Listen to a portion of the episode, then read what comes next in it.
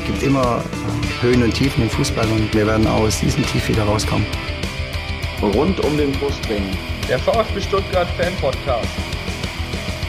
Ich glaube, alle sollten zusammenhalten und unten rauskommen und äh, dass wir nächste Saison in der ersten Liga spielen.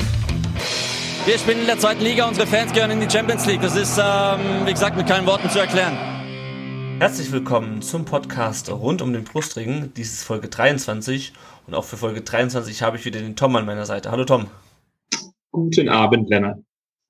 Und auch für Folge 23 haben wir wieder einen Gast. Äh, Das ist diesmal der Ron. Hallo Ron. Hallo zusammen. Freue mich da zu sein. Hi, schön, dass du da bist. Tom, welche Themen wollen wir denn heute besprechen? Wir werden natürlich erstmal auf den Ron eingehen, ihn vorstellen, beziehungsweise das darf er dann nachher selber tun. Ähm, dann gibt's einen Rückblick äh, zu den Spielen gegen Bielefeld, Union und Nürnberg. Und wir blicken natürlich auf die letzten drei Spiele, hoffentlich in der zweiten Liga gegen ähm, Aue, Hannover und Würzburg. Ähm, gehen dann auf aktuelle Themen noch ein und dann kommt's noch zu unserer beliebten Rubrik, äh, nämlich der Wahl zum Spieler der Folge. Sehr schön. Ja, äh, Tom, äh, Tom sage ich schon, Ron. das, ist, das ist gefährlich, wenn Tom, wir uns Tom, Tom und Ron. Das ist gefährlich, wenn wir uns Leute einladen, die ähm, so ähnlich äh, klingen wie wir. Äh, Ron.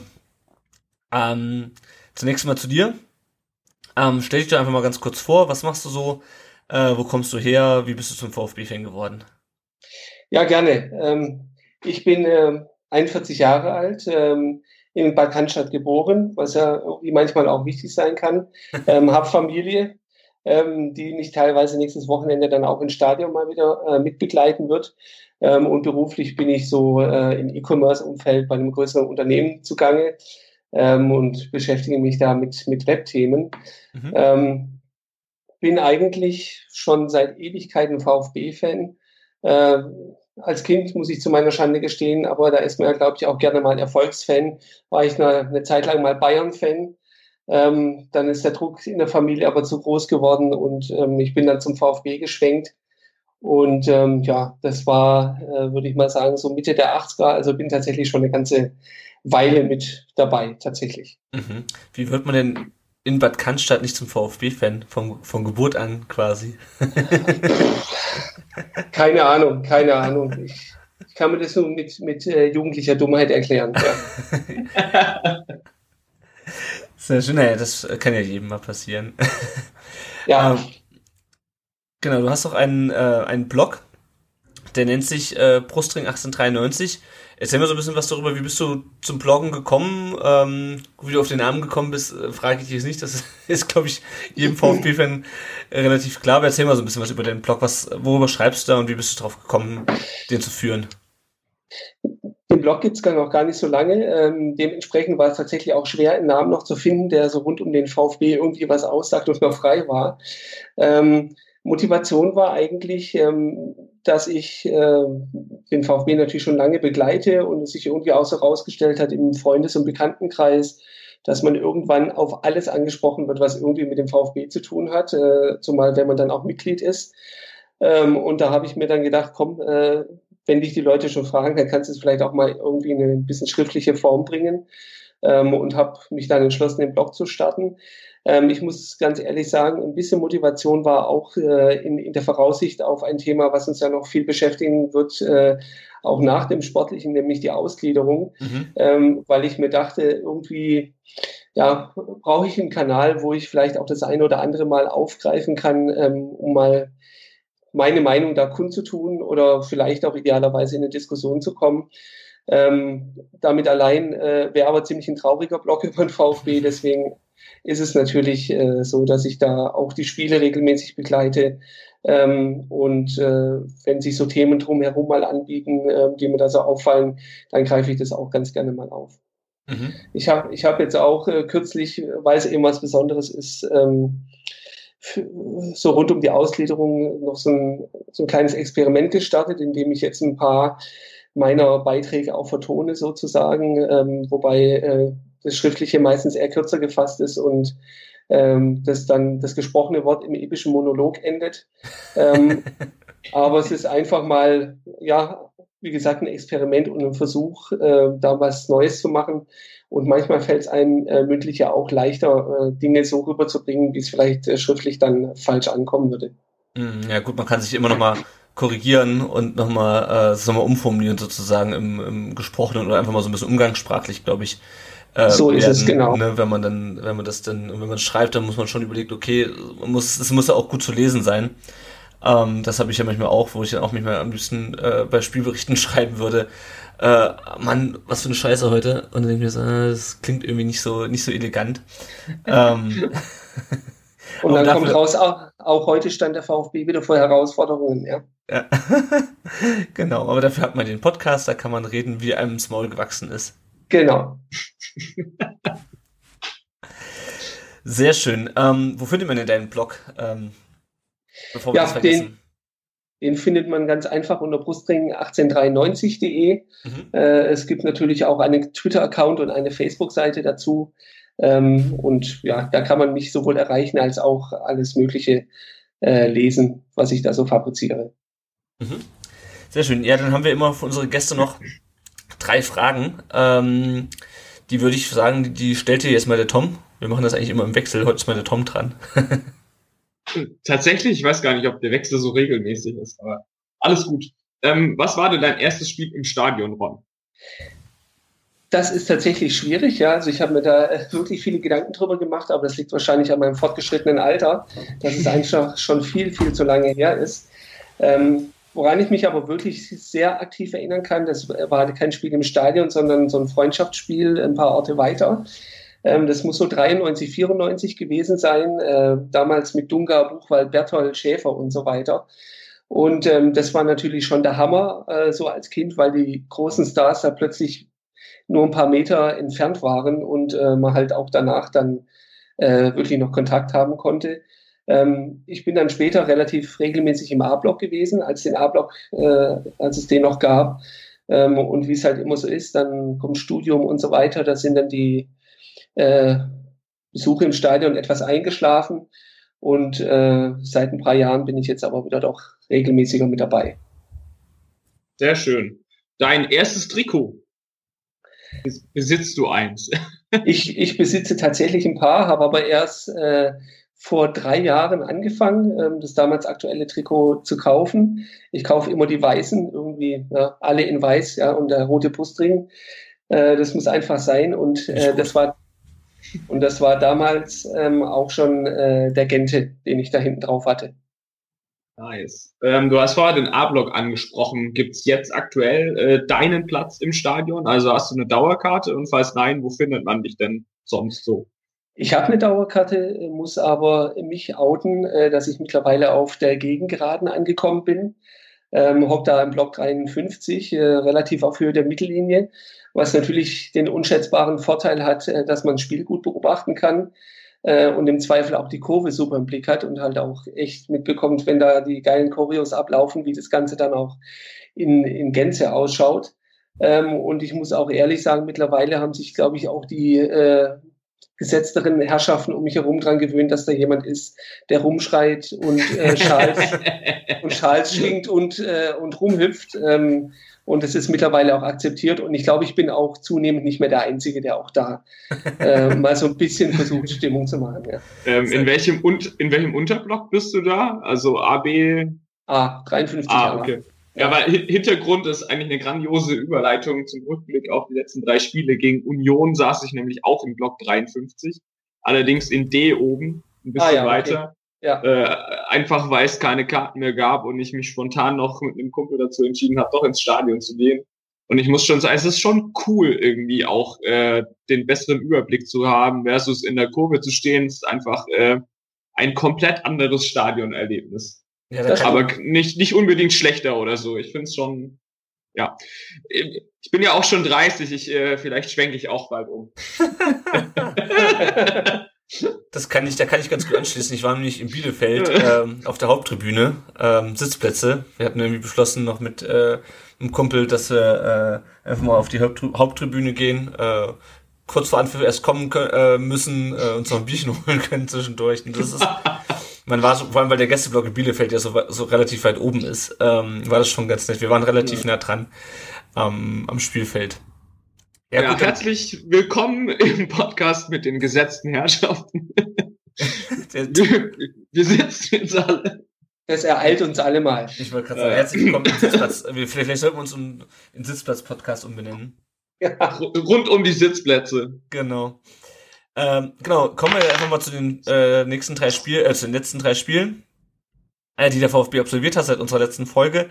Das war einmal das bereits angesprochene äh, Lennart auf der Haupttribüne sitzende äh, 3 zu 2 in Bielefeld äh, an einem Montag, äh, am Ostermontag, dann äh, ein 3 zu 1 gegen Union Berlin am darauffolgenden Montag, der leider kein Feiertag war.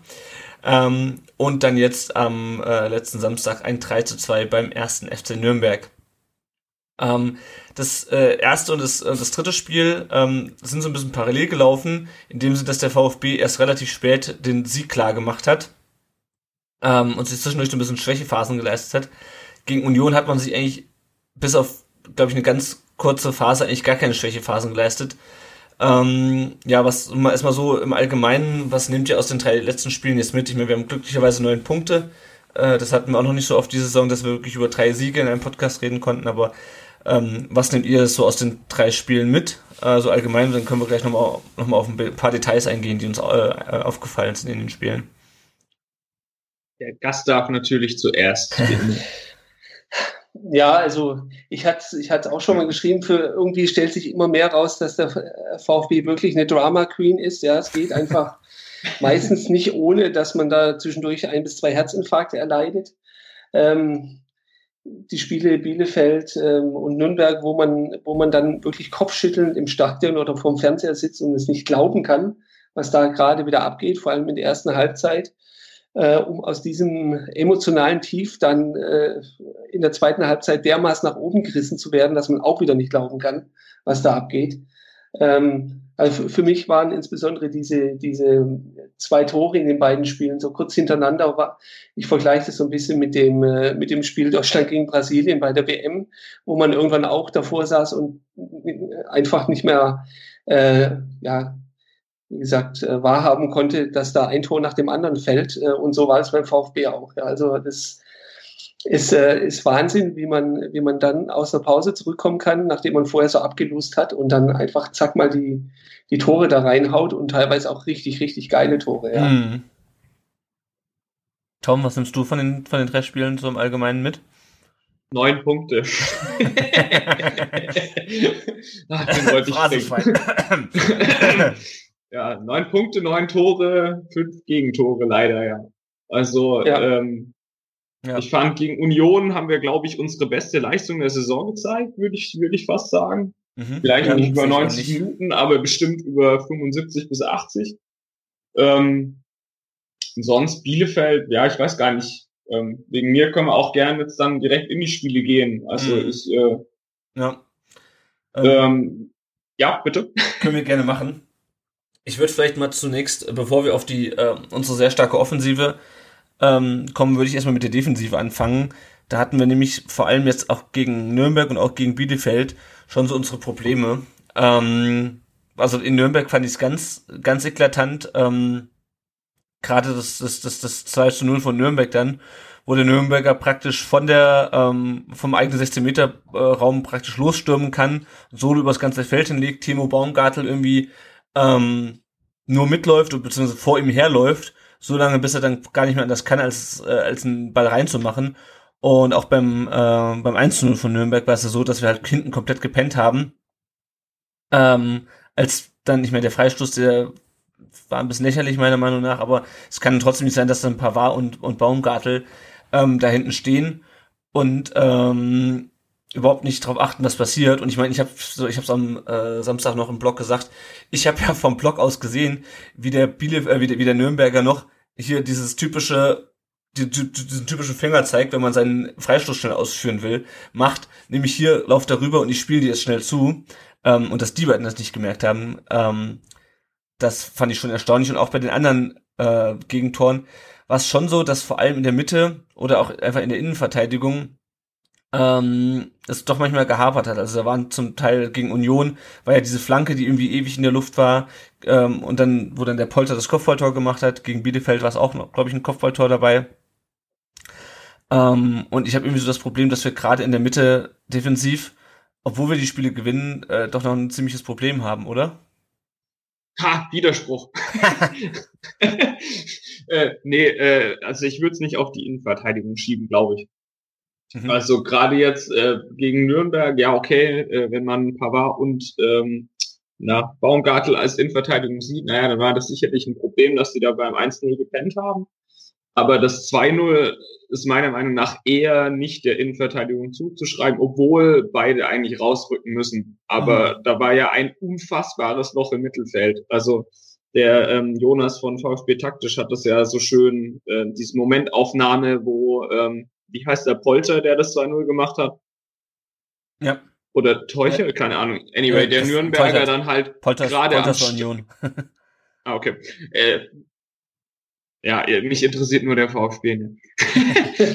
Jedenfalls der Nürnberger startet und äh, der Jonas hat da so ein schönes Bild gezeigt und dann auch noch äh, Gentner zum Beispiel markiert und der war, naja, er ist halt nun mal Doppelsechs und war da weiß der Geier wo und ähm, in der Mitte stand, glaube ich, nur Ofori, der lässt sich dann überspielen mhm. und äh, der Nürnberger läuft quasi im Vollsprint mit Ball auf die Innenverteidigung zu und das ist immer furchtbar. Ich habe früher auch in der Abwehr gekickt es gibt, glaube ich, wenig Schlimmeres. Also, wie gesagt, kein, äh, dass da irgendwie Baumgartel oder Kaminski rausrücken müssten, ist außer Frage, aber ich würde da eher das komplette Defensivverhalten ankreiden, weil das ist unfassbar, dass der so lange da durchlaufen kann, ohne dass da vielleicht einer mal der Trikot zieht und ein, einfach das taktische Foul macht.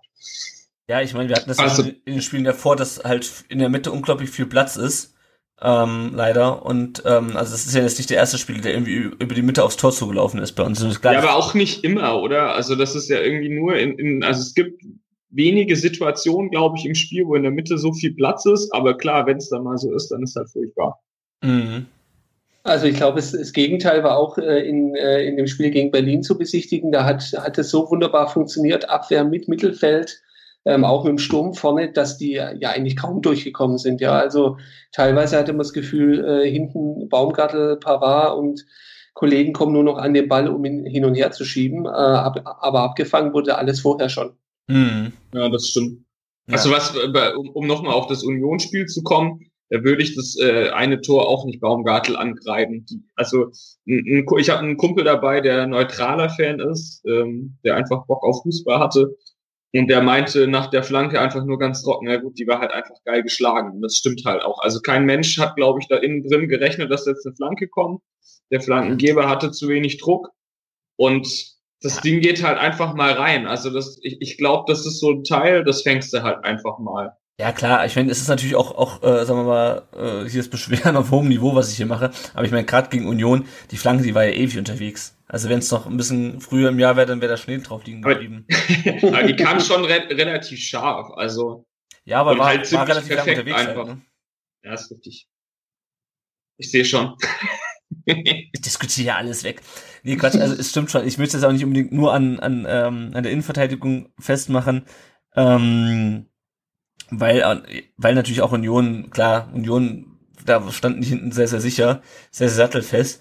Ähm, aber trotzdem, du hast es gerade angesprochen, fünf Gegentore in, des, in den drei Spielen. Ähm, wir haben im Moment das Glück, dass wir einfach eine sehr effektive und sehr langatmige Offensive haben, die einfach jetzt schafft, pro Spiel drei Tore zu schießen in den letzten drei Spielen. Ähm, zum Teil sehr kurios, wie beispielsweise erst das, äh, das Tor von Maxim. Ähm, oder halt auch der, also gegen, gegen Bielefeld oder auch der Freistoß. Ähm, aber ich habe irgendwie nicht so das Gefühl, dass jetzt unsere Abwehr grundsätzlich so, so super sicher steht. Also es gibt immer noch mal, also wie gesagt, die erste Halbzeit gegen Nürnberg äh, war auch defensiv einfach katastrophal. Also die beiden, äh, mal, mal ganz von den beiden Gegentoren abgesehen, aber auch sonst ähm, war es ja, hatte Nürnberg ja schon die eine oder andere Chance noch. Ähm, dass wir natürlich es nicht jeden Gegner so an die Wand spielen, dass die keine Chance haben, ist klar. Ähm, aber ich finde schon ein bisschen erschreckend. Also die erste Halbzeit Nürnberg, die hat mich echt ein bisschen geschockt, vor allem gerade nach dem, nach dem 3-1 äh, gegen Union am, am Montag vorher, dass wir uns da wieder so die Dinger selber einschenken. Es sind ja vor allem einfach Dinger, die wir uns selber einschenken irgendwie. Das stimmt. Also ich, ich finde auch, das ist aber wirklich sehr subjektiver Eindruck, ähm, dass es in dieser Saison auch oft so ist. Es gibt zwei Wege, wie man, wie man beim VfB relativ einfach ein Tor schießen kann. Ich breche außen durch und flank nach innen ähm, oder ich schieße einfach mal aus der Distanz drauf. Also hat man ja gegen Bielefeld auch gesehen, wo sich da äh, Asano und Ötchan äh, vernaschen lassen mit einem einfachen Trick, Flanke nach innen, zack, Tor. Hm. Äh, und, und Nürnberg ähm, zumindestens das erste Tor war ja auch noch von relativ weit weg, ja. Mhm. Ja gut, ich glaube, da waren auch alle einfach ein bisschen überrascht, aber es ist halt, also wie gesagt, ich finde halt, wir haben einfach das Glück, dass wir eine sehr gute Offensive haben, ähm, die sehr effektiv momentan ist und die kaschiert so ein bisschen die die ähm, Fehler, die wir noch in der Abwehr machen, ähm, was vielleicht auch manchmal auch an, an den Gegnern liegen mag, weil äh, Bielefeld und Nürnberg sind jetzt nicht so die sind jetzt nicht so die Übermannschaften. Ja, aber die haben das schon nicht schlecht gemacht. Also das ist ja irgendwie immer das, die, die Krux, die wir dann immer haben. Also ja klar, ein Gegner ist nur so gut, wie man ihn halt werden lässt. Das, das stimmt schon. Upsa. Ähm, wieder was für die äh, das Phrasenschwein. Aber also gerade Bielefeld hat halt gegen uns, finde ich, super stark gespielt. Also ich meine, mhm. klar, dass du die, die Dinger dann nicht kriegen. Auch Nürnberg fand ich nicht schlecht gegen uns. Und ähm, irgendwie schaffen die Mannschaften das gegen uns naja, mindestens eine Halbzeit gut zu kicken. Mhm. Und dann äh, scheinen wir doch noch fitter zu sein. Vielleicht ist es auch, weil wir dann einfach mal einen Gini bringen können gegen Nürnberg und eigentlich auch gegen, gegen Bielefeld. Und der ist dann halt frisch und nochmal eine richtige Kiste vorne drin. Und irgendwie, ich glaube schon, dass das, das hat so ein bisschen was auch mit, mit äh, Fitness zu tun, oder? Ja, auf jeden Fall. Ja, ja. Dass die Gegner am Anfang einfach noch, noch fitter sind, äh, ordentlich pressen, ihre Sache richtig gut machen und wir brauchen dann den langen Atem, müssen irgendwie gucken, dass wir da halbwegs äh, vernünftig äh, über die Zeit kommen und dann machen wir die Dinger schon noch rein, weil wir noch fitter sind oder so. Das ist so meine These, die ich gerade habe. Wobei die natürlich auch teilweise, also keine Ahnung, das ist natürlich wenn man am Ende dann zwei Spiele knapp gewonnen hat und äh, generell in der letzten Zeit viele Spiele spät in äh, spät noch sozusagen umgebogen hat oder zumindest noch einen Unentschieden erreicht hat, ist natürlich ist das natürlich leicht zu sagen, aber auch, auch jetzt gegen Nürnberg, ähm, ich habe ehrlich gesagt nicht damit gerechnet, dass wir noch ein Tor schießen. Aller Erfahrung aus den aus den letzten Wochen zum Trotz. Ich, ich weiß, du hast ganz schön geraged in der Halbzeit im Block. nee, aber ich habe dann auch, als, dann, als wir dann das so ausgeglichen haben, ähm, aber irgendwie dann auch ähm, die letzten, äh, die, den Rest der zweiten Halbzeit ähm, auch irgendwie das Tor nicht gelingen wollte, dachte ich schon so, okay, jetzt müssen wir uns am Ende doch mit einem Punkt äh, zufrieden geben. Und dann kommt halt nochmal dieses Ding äh, an die Auslinie und der legt den zurück und der Rotte legt den nochmal rein und, und Klein macht den rein. Ich habe aber ehrlich gesagt dann nicht damit gerechnet. Hast du damit gerechnet, dass da, ähm, dass wir dann noch ein Tor machen? So wie wir gespielt haben in der zweiten Halbzeit? Wen meinst du jetzt mich oder ja, dich, also, dich. also ich habe nicht, damit, ich hab nicht damit gerechnet, mhm. ehrlich gesagt. Ron, hast also du da war, äh, Nee, also ging, ging mir auch so, äh, habe ich auch nicht mehr dran geglaubt, im Gegensatz äh, zum Bielefeld-Spiel. Ähm, da, da war es ja so, dass man dann irgendwie wirklich den Zug gesehen hat. Ja, Terodde hat irgendwie noch drei, vier Chancen gehabt, bis dann das Tor fiel. Ähm, da war, da war mehr Druck da. Gegen Nürnberg war es dann irgendwie doch relativ aus dem Nichts, ja. Hm. Das Absurde gegen Bielefeld war ja, dass Terodde eigentlich den schwersten von den drei Dingern macht. Also ja, es waren ja, ja, irgendwie drei, drei so, also 100% Chancen waren es glaube ich nicht, aber eher so, naja, 90, 95 Prozent oder so. Ja. Und die ersten zwei sind eigentlich relativ leicht, die macht er nicht, aber dann irgendwie relativ spät kloppt er da dann noch das 3-2 dann, was eigentlich der schwerste von den drei war. Mhm. Also schon ähm, geile Sau, ey.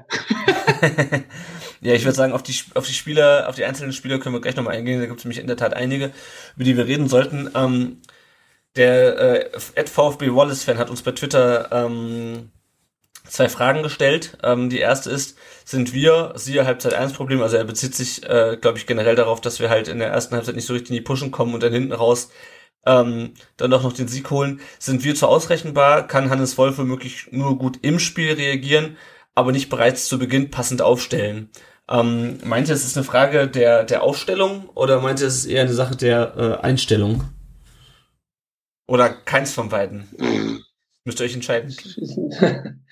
Also, ich habe mir die Frage tatsächlich auch schon mal gestellt, äh, auch vor ein paar Spielen schon, ähm, weil es ja schon so ist, wir waren unter mal eine Schnellstartermannschaft und es hat sich dann äh, ja ins Gegenteil verkehrt. Mhm. Ähm, und da ist natürlich die Frage, ob es äh, nicht einfach die anderen Trainer geschafft haben, das Spiel schon ein bisschen zu entziffern und äh, eben darauf so zu reagieren, ähm, dass, dass wir halt nicht mehr so ins Spiel kommen. Ja. Ähm, auf, auf der anderen Seite muss man auch sagen, ein großer Anteil bei denen, wo es schwer ist, ist halt auch, dass dann irgendwie äh, neun, zehn äh, oder auch elf Mann dann in der Abwehr irgendwie stehen. Mhm. Ähm, und ähm, dann wird es natürlich schwer. Ja. Ich überlege gerade, sind wir äh, eigentlich ausgekontert worden relativ oft in letzter Zeit oder wie sind denn die Kisten gefallen? Also Nürnberg war ja Gut, ja, kann man, kann man schon Konter haben wir uns ja, ja. Die Dinger haben wir uns ja selber reingelegt. Das 2-0 war vielleicht ein Kontertor, kann man so sehen, ja. Äh, gegen Bielefeld kann ich mich gerade nicht erinnern. Da einmal, wenn wir vernascht, die Flanke kommt und das Ding ist ja. drin und das ja. zweite kann ich mich wirklich nicht dran erinnern.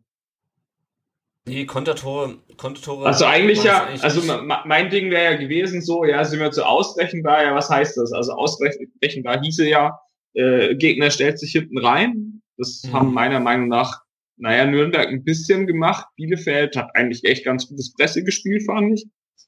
Also, keine Ahnung, also die, die, Gegner spielen ja schon unterschiedlich gegen uns, deswegen würde ich jetzt nicht sagen, dass da irgendwie der Gegner uns aus, ausrechnen kann oder so. Nee, ich finde einfach eher, wir sind ein bisschen zu nachlässig. Also ich meine, klar, wie gesagt, ja, das, genau, das Tor, da, da wollte ich drauf raus. Genau, das Tor gegen Union, das äh, kann fallen, ähm, aber wir sind einfach zu nachlässig. Also auch bei dem beim 1 von Bielefeld, wo er, glaube ich, den nur nochmal auf dem Flügel an die, an die Grundlinie verlängern muss und dann ist er plötzlich frei und kann reinflanken. Ähm, und ja, und auch das, auch das 2-2 von Bielefeld, das war ja, kam für, glaube ich, auch wieder nach einer Franke, äh, nach einer Franke, nach einer Flanke, oh Gott. Ich konnte von einem Frankenspiel.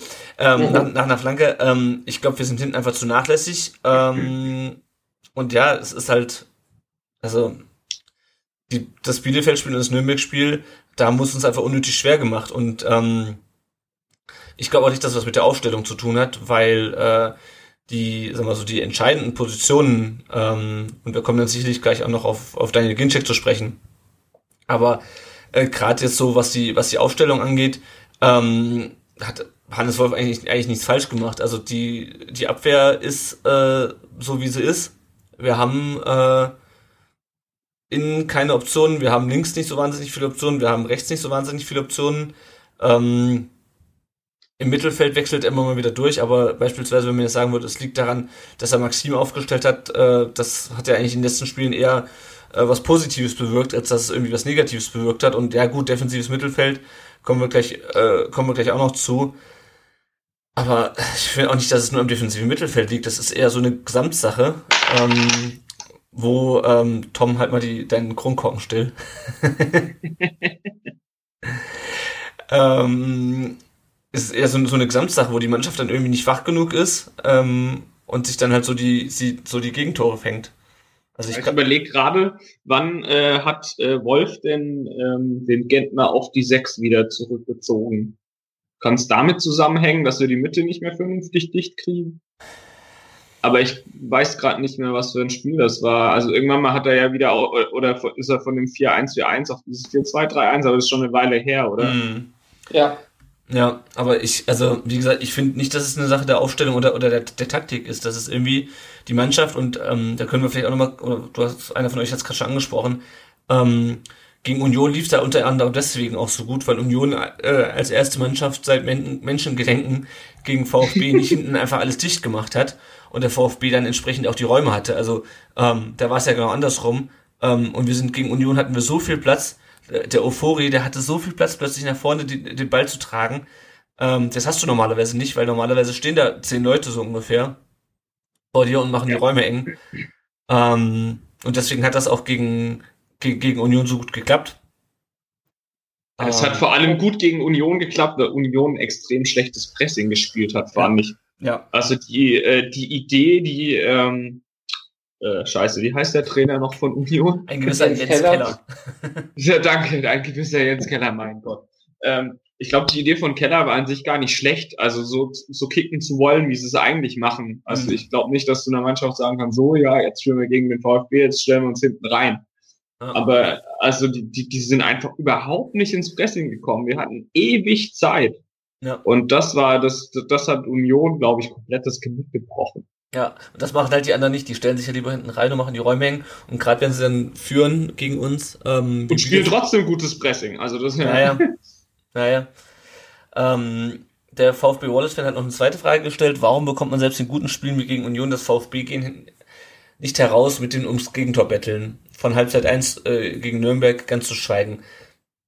Ähm, ich finde, also mit dem ums Gegentor betteln meinte er dieses, dass der VfB irgendwie in Führung geht, sich zurückzieht, nicht mehr genug presst und dann ähm, der Gegner wirklich so eine, so wie dieses, ähm, welches Spiel war das gegen Heidenheim, wo Heidenheim irgendwie zehn Torschüsse hatte in, letzten, in der letzten Viertelstunde, wo es dann zum Glück aber gut gegangen ist. Da haben sie im Grunde auch ums Gegentor gebettelt. Ähm, ich finde, das ist schon ein bisschen besser geworden.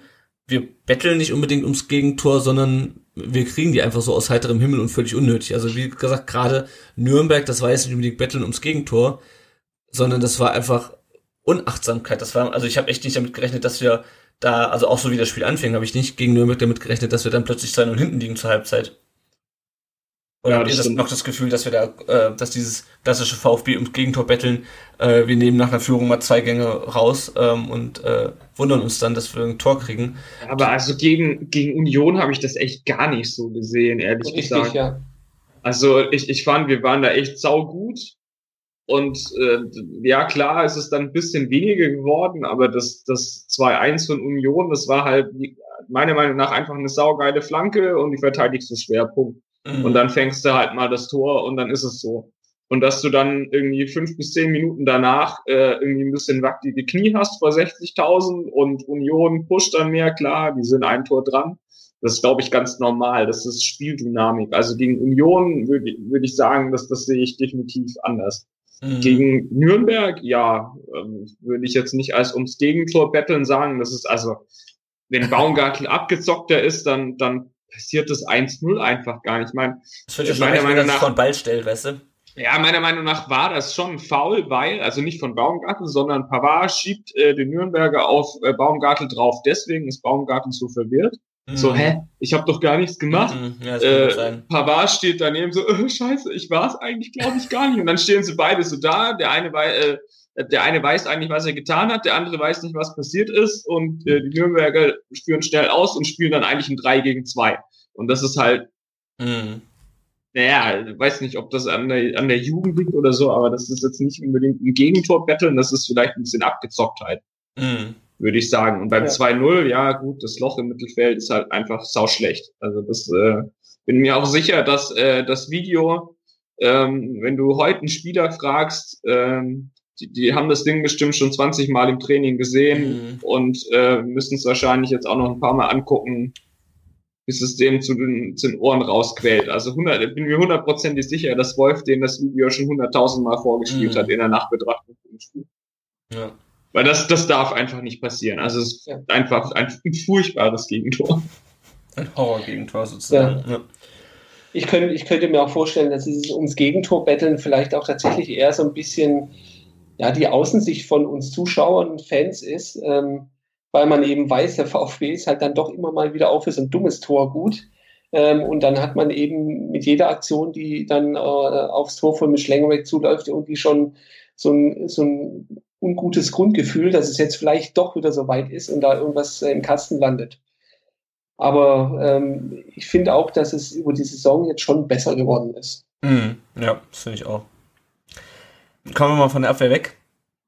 Gehen wir mal auf die, auf die Offensive. Ähm, was natürlich wesentlich erfreulicher ist. Ähm, fängt damit an, dass, äh, also zum Teil war es einfach Geistesgegenwart, zum anderen, äh, glaube ich, auch ein bisschen, äh, sag mal, Glück in dem Sinne, dass diesen, dieses Jahr einfach Sachen funktionieren, die, die letzten Jahre nicht funktioniert haben. Ähm, ich meine, das ist das Tor von Maxim gegen Bielefeld. Ähm, das ist natürlich grandios. Also, Klar, ja. aus der Situation, der hat den Ball ja ansatzlos ähm, aus fast, fast 40 Metern ins Tor gemacht und auch noch genau so, dass er direkt von oben reinfiel und nicht noch irgendwie so ein bisschen reingehoppelt ist, weil da war ja dann noch ein Bielefelder Verteidiger am Ende noch im Tor, der noch versucht hat, den rauszukicken. Ähm, zum einen ist es, glaube ich, wirklich das Glück ähm, oder auch einfach, ja, es läuft einfach, ja, so, so ein Lauf, genauso wie ähm, dass halt Maxim äh, den dritten VfB-Freistoß äh, direkt verwandelt in den letzten sieben Jahren, ja, also Kusmanovic 2010 die Davi letztes Jahr gegen, gegen Wolfsburg und jetzt halt Maxim. Ähm, das ist halt so dieses, hat, glaube ich, auch der Kommentator jetzt, der Sky-Kommentator gegen Nürnberg gesagt, nach dem Tor von Klein, äh, wer so Spiele, wer so äh, Tore macht, der steigt am Ende auch auf. Und ich glaube, das, das trifft eigentlich ganz gut, dass halt einfach so Dinger fallen, so Tore. Und zum anderen hast du halt mit Terodde und ähm, dem Gincheck, der immer wieder spät reinkommt, hast du halt eine brutale Qualität da vorne drin. Also Terodde hat jetzt 21 äh, Tore geschossen, letztes Jahr hat er 25 gehabt, der ist auf dem besten Wege, das wieder zu erreichen, äh, würde ich mal sagen. Ähm, und der ist so unglaublich vielseitig offensiv. Vielleicht können wir mal kurz auf, auf Terodde eingehen.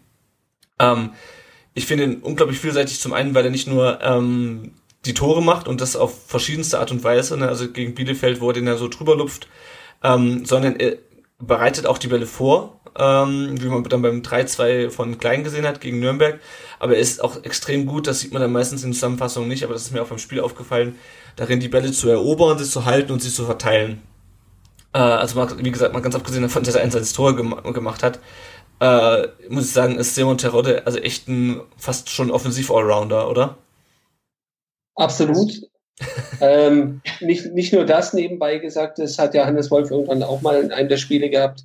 Dann rennt er auch mal nach hinten und ist noch vor dem Abwehrspieler dann äh, da, äh, um da noch irgendwie in der Abwehr was rauszureißen.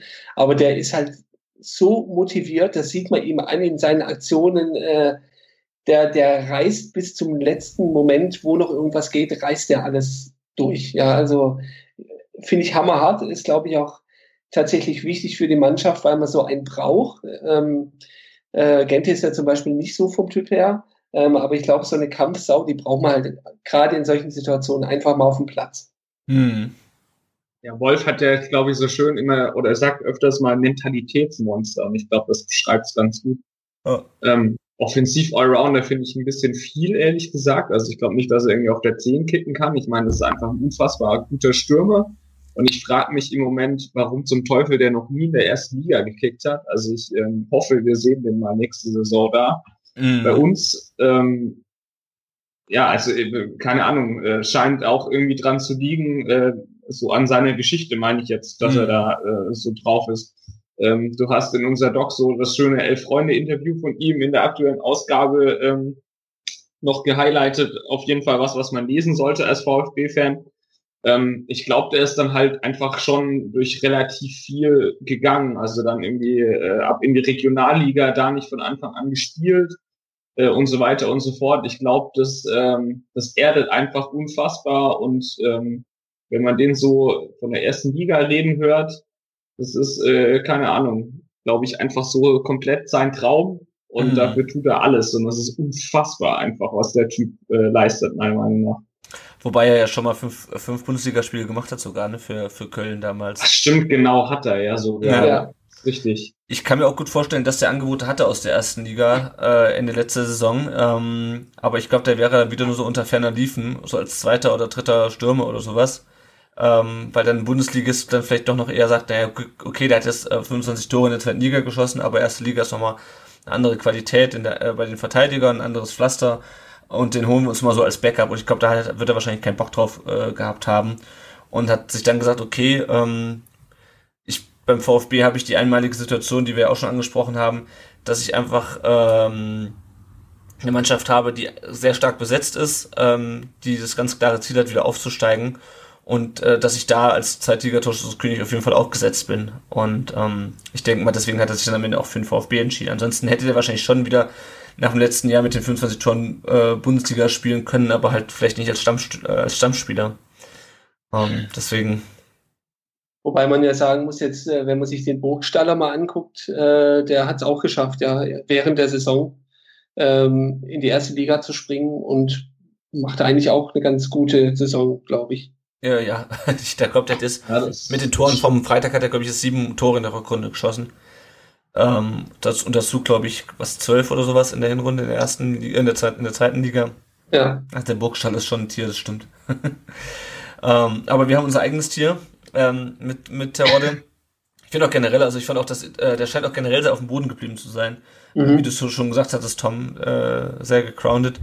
Ähm, Also auf mich macht er auf jeden Fall einen sehr sympathischen Eindruck. Ähm, und ich hoffe mal, dass er auch sich dann, sollten wir aufsteigen, ähm, dass er dann das Niveau auch in, in, der ersten Liga halten kann. Er wird mit Sicherheit keine 25 Tore in der ersten Liga schießen oder kein, und auch keine 20. Ähm, aber ich hoffe, dass er dann in der nächsten Saison, ähm, wenn wir denn aufsteigen sollten, dann auch seinen Teil zum Klassenhalt beitragen kann. Absolut. Jo, ein anderer Spieler, wir haben es gerade schon angesprochen, ähm, Alex Maxim, ähm, über den haben wir gefühlt dieses Jahr in fast jeder Folge geredet. Meistens, weil sich alle Leute gefragt haben, ähm, warum sitzt er auf der Bank, warum schöpft er sein Potenzial nicht aus.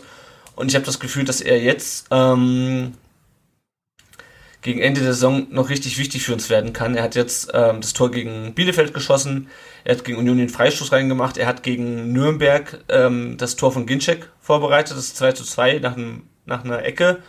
Äh, das war in den letzten Jahren, glaube ich, auch relativ häufig, äh, relativ selten, ähm, dass Ecken so präzise geschlagen wurden, dass äh, davon ein Stürmer die direkt auf den Kopf bekommen hat. Ähm, ja, was, ähm, was meint ihr, woher kommt das bei Maxim plötzlich, ähm, dass er doch auch, also nicht nur gut spielt, ähm, sondern auch wirklich so die entscheidenden, äh, die entscheidenden Aktionen hat in den Spielen. Also wenn man böse sein äh, wollte, dann könnte man sagen, er, er möchte sich zeigen, ja. Ähm, ich glaube aber, also man hat zum einen, finde ich, in den Spielen, in denen er jetzt drin war, auch bei ihm nochmal eine Entwicklung gesehen. Ähm, er hat deutlich mehr Zug zum Tor entwickelt, ist effektiver geworden ohne dabei aber auch die Schmankerl außen vor zu lassen. Ähm, ich weiß nicht, ob es vielleicht am Ende doch auch ein bisschen für den Mannschaftsgeist spricht, ähm, dass halt auch jemand wie Maxim dann trotz allem ähm, und trotz der schwierigen Situation, in der er drin ist oder drin war, eben mitzieht und versucht, das gemeinsame Ziel zu erreichen. Mhm. Ja, das kann ich mir gut vorstellen. Tom, was meinst du zum Alex? Ja, ich glaube, also ich kann es mir auch nicht so richtig erklären, warum er jetzt relativ gut spielt, auf jeden Fall. Also, oder, also das ist absolut in Ordnung, was er jetzt macht. Ich glaube, so eine, so eine Profimannschaft, das sind halt schon alle relativ nah beieinander. Also ich habe auch nicht das Gefühl, dass Maxim je weg war, so ungefähr. Mhm. Also jetzt zumindest für den Trainer. Ich glaube halt einfach, dass er an Mané nicht vorbeigekommen ist, vor allem. Mhm. Ich glaube, das war so sein, ja, naja, sp spielerischer Tod zumindest. Der Mané war einfach besser, Punkt. Und jetzt ähm, ist Maxim halt einfach besser als Green zum Beispiel oder so. Und deswegen ja. kickt er und hat natürlich auch, ähm, ja, es ist sicherlich äh, was dafür getan. Hat sich nie hängen äh, gelassen, hat sich äh, gut verhalten. Und das ist ja so ein bisschen die Story von Klein ja auch. Ich meine, ich glaube nicht, dass Klein irgendwie schlechter ist als das, was wir aktuell da kicken haben. Naja. Also jetzt hast, zumindest hast, nicht. hast du die letzte krass. Saison gesehen? ja, habe ich. Aber ich ja, hab eh so, ich meine, das ist halt wieder anders besetzt. Das ist so diese mhm. Psychologiegeschichte, glaube ich, wieder. Jetzt äh, bist du halt drauf und dran aufzusteigen und kannst äh, extrem viel erreichen. Mhm. Und äh, letzte Saison bist du halt diese Deppenmannschaft, die eigentlich nicht absteigen kann, weil sie viel zu gut ist. Siehst du doch am HSV und wie sie alle heißen. Mhm. Das ist einfach äh, vom Kopf her, glaube ich, positiver besetzt. Also meinst und dass da dann, also dass da dann Klein zum Beispiel halt jetzt besser ist oder so hat, ist vielleicht auch einfach Kopfsache. Das ist so meine Theorie, aber. Also meinst du, das ist wieder so eine Sache, dass die Mannschaft, das sind, dass halt, dass halt Spieler sind, die gut spielen, wenn es gut läuft, aber wenn es schlecht läuft, auch nicht unbedingt ähm, da was rausreißen können? Ja, schon auch irgendwo. Aber das ist, glaube ich, auch irgendwie normal. Also ich meine, wenn es läuft, läuft's halt. Ja, ja, klar. Wieder, wieder, wieder fünf Euro, aber ich glaube, das ist schon. Ich glaube, wir also, brauchen bald kein Patreon mehr. Ja, das stimmt. ähm, ja, weil es ist, glaube ich, einfach ganz normal. Klar brauchst du irgendwie Spieler, die, die irgendwas erzwingen und so weiter und so fort. Aber wenn es läuft, dann, dann gewinnst du so Dinge halt auch einfach. Mhm. Also gegen Nürnberg und, und Bielefeld und so, ja, Tirode ist so einer, der, der, der ist vielleicht so einer, den, den kannst du auch in Scheißspiel schmeißen und der reißt irgendwie was. Haben wir diese Saison, mhm. glaube ich, auch schon ein paar Mal gesehen. Aber so, ja, solche brauchst du halt und dann ziehen die anderen auch mit. Und ja, ich glaube, deswegen läuft es halt auch bei Maxim und Klein zum Beispiel. Also mhm. ja gut, Klein hat jetzt irgendwie ein Spiel gemacht oder was. Ähm, oder nee, zwei, in zwei ist er jetzt reingekommen mhm, gegen genau. äh, Union und Nürnberg. Ja, ich meine, klar, die, sind ja auch nicht schle schlecht, die Jungs. Ich meine, das ist eine Profimannschaft. Da geht es um ein paar Prozent. So. Deswegen, ja, glaube ich, dass bei Maxim halt, er ist dann halt drin und jetzt spürt er vielleicht auch, auch das Vertrauen. Vielleicht ist es jetzt auch irgendwie in seinem Hirn zusammengelaufen, so, öh, die brauchen mich jetzt aber und vielleicht weiß er auch schon, dass er geht und will sich noch vernünftig verabschieden oder so, wer weiß. Mhm. Also ich glaube, das ist äh, ganz arg viel Kopfsache einfach. Er macht auch relativ viel richtig gerade, glaube ich. Ja, ich glaube nicht, dass bei Maxim unbedingt eine, ähm, eine Einstellungssache ist. Der hat, der hat zwar schon immer ein bisschen mit wenig hinten gearbeitet, aber das war nie einer, der groß gemeckert hat oder so. Insofern, ähm, ja, Ron, du, du wolltest gerade noch was sagen? Ich wollte eigentlich nur zustimmen. Sehr gut. So mögen unsere Gäste. Ähm, der äh, Ed Braintrain21 äh, hat uns auf Twitter noch eine Frage gestellt. Äh, er schreibt, ähm, alle fordern Maxim immer zentral gegen Nürnberg, die die Räume zentral verdichteten, hat er aber dort kaum Bälle, Räume, Zeit bekommen. Ist er denn gegen tiefstehende Geg Gegner nicht außen wirksamer, wo er mehr Räume hat? Ähm, ja, was meinte zu der, zu der Frage von, von Brain Chain? nicht alle auf einmal. Ja. ähm, ich, also ich, ich ja, bitte. ähm, was so ein bisschen das Problem ist, außen finde ich im Vergleich zu anderen zumindestens, die wir da haben, ist, dass ihm die Geschwindigkeit dann fehlt, mhm. die wir, die wir brauchen für das Spiel. Also äh, man hat es jetzt gegen, äh, gegen Union ja zum Beispiel gesehen, da hat Asano mal wieder auf seiner Stammseite gespielt, was tatsächlich auch ein bisschen besser funktioniert hat und Brekalo ist halt auch einfach unfassbar gut auf der Seite, der ist nicht nur schnell, sondern auch äh, im Eins gegen Eins noch gut. Ähm, und äh, Maxim versucht halt sehr viel spielerisch zu lösen ähm, und kompensiert damit aber vielleicht auch manchmal den einen oder anderen Meter, ähm, den er dann vielleicht nicht so schnell läuft. Ja. Mhm. Tom? Ja. ja, schwer müsste man vielleicht echt mal Jonas von VfB taktisch ja. fragen, einfach weil ich das äh, taktische Wissen dafür nicht habe. Also es stimmt, es stimmt. Ähm, ja. Ich glaube, er kann beides einfach. Also ich weiß nicht, was sich Wolf da dann bei denkt, wenn er ihn mal außen mal innen spielen lässt. Vielleicht wollte er das irgendwie auch, dass dann ähm, eben in Nürnberg die Außen wieder mehr Platz haben oder was, indem Maxim dann da vielleicht irgendwie ein paar Leute innen mehr bindet oder so, keine Ahnung. Mhm. Ja ich glaube, es kommt noch ein bisschen, auf, einfach auf die Spielsituation an. Also klar, er ist nicht der Schnellste, ähm, aber wenn er natürlich irgendwie die Möglichkeit hat, sich irgendwie auf dem Flügel durchzutribbeln, ähm, dann ist er da schon ganz, ganz gut aufgehoben, weil er dann halt auch die Flanken schlagen kann. Ähm, aber klar, wenn du natürlich, wenn es natürlich darauf ankommt, den, den Gegner irgendwie auszukontern, ähm, oder irgendwie dann versuchen, schnell hinter die Abwehr zu kommen, da ist er halt, der ist halt nicht der richtige für. Er ist eher der, der sich dann durch die, durch die gegnerische Abwehr durchtankt. Ähm, genau. Äh, Daniel Ginczek sollten wir vielleicht noch ganz kurz drüber sprechen. Ähm, der kommt jetzt langsam auch in Fahrt. Ähm, wird natürlich auch gut bedient. Ähm, deshalb auch Brain Train gefragt, ähm, ob man Daniel Ginczek nicht vielleicht von Anfang an bringen sollte. Oder ist der wertvoller als Joker, wenn die anderen müde sind? Reicht's bei ihm schon für 90 Minuten? Und der Markus Pratz, äh, die Frage können wir gleich noch dazu mitnehmen, der Ed Markus unterstrich Pratz, bei Twitter hat gefragt, hat außer mir noch jemand panische Angst, dass Ginny, also äh, Daniel Ginczek, die Biege macht aufgrund seiner Joker-Rolle, äh, beziehungsweise seines Nicht-Stammplatzes. Und darauf hat dann Admin Machine 995 geantwortet, nur wenn er in der Vorbereitung merkt, dass er weiterhin nicht an der Rolle vorbeikommt. Wie seht ihr die ähm, Situation von Ginczek ist momentan und wie meint ihr, wie entwickelt sich das weiter? Also ich habe das Gefühl, dass äh, Ginczek auf jeden Fall 90 Minuten kicken kann. Ich habe aber auch, also im Moment ist er, glaube ich, aber als Joker einfach wichtiger. Also einfach, ähm, weiß nicht, ich habe das Gefühl, dass wenn du Ginchek nochmal bringen kannst oder nochmal, bringst da nochmal Präsenz rein, das hast du ja gegen äh, Nürnberg war eigentlich das äh, 3-2 das perfekte Beispiel. Der wird weit angespielt, ähm, schaffst den Ball zurückzulegen und es klingelt. Und das ist, ja. glaube ich, gerade bei, bei so scheiße, wir müssen irgendwas aufholen, noch einen langen Ball irgendwie rein, dann ist Skincheck perfekt. Und ähm, wobei er ja auch so schon Sachen aufgelegt hat. Also ich finde schon, dass er eigentlich äh, können wir mit beiden spielen, aber es ist auch sinnvoll, ihn als Joker in der Hinterhand zu haben. Mhm. Und panische Angst, dass Ginchek geht, habe ich ehrlich gesagt nicht, weil ich bin schön naiv romantisch und habe so durchaus den Eindruck, dass es dem bei uns ganz gut gefällt. Und ähm, ich glaube nicht, dass er wegrennt. Ich glaube eher, dass er ähm, ja die Chance nutzen will, da dann nochmal, also sollten wir wirklich aufsteigen, eine Vorbereitung mitzumachen. Er kann sich mit Terodde messen. Ich glaube, die zwei verstehen sich auch ganz gut, wenn das nicht alles gespielt ist, was man so mitbekommt.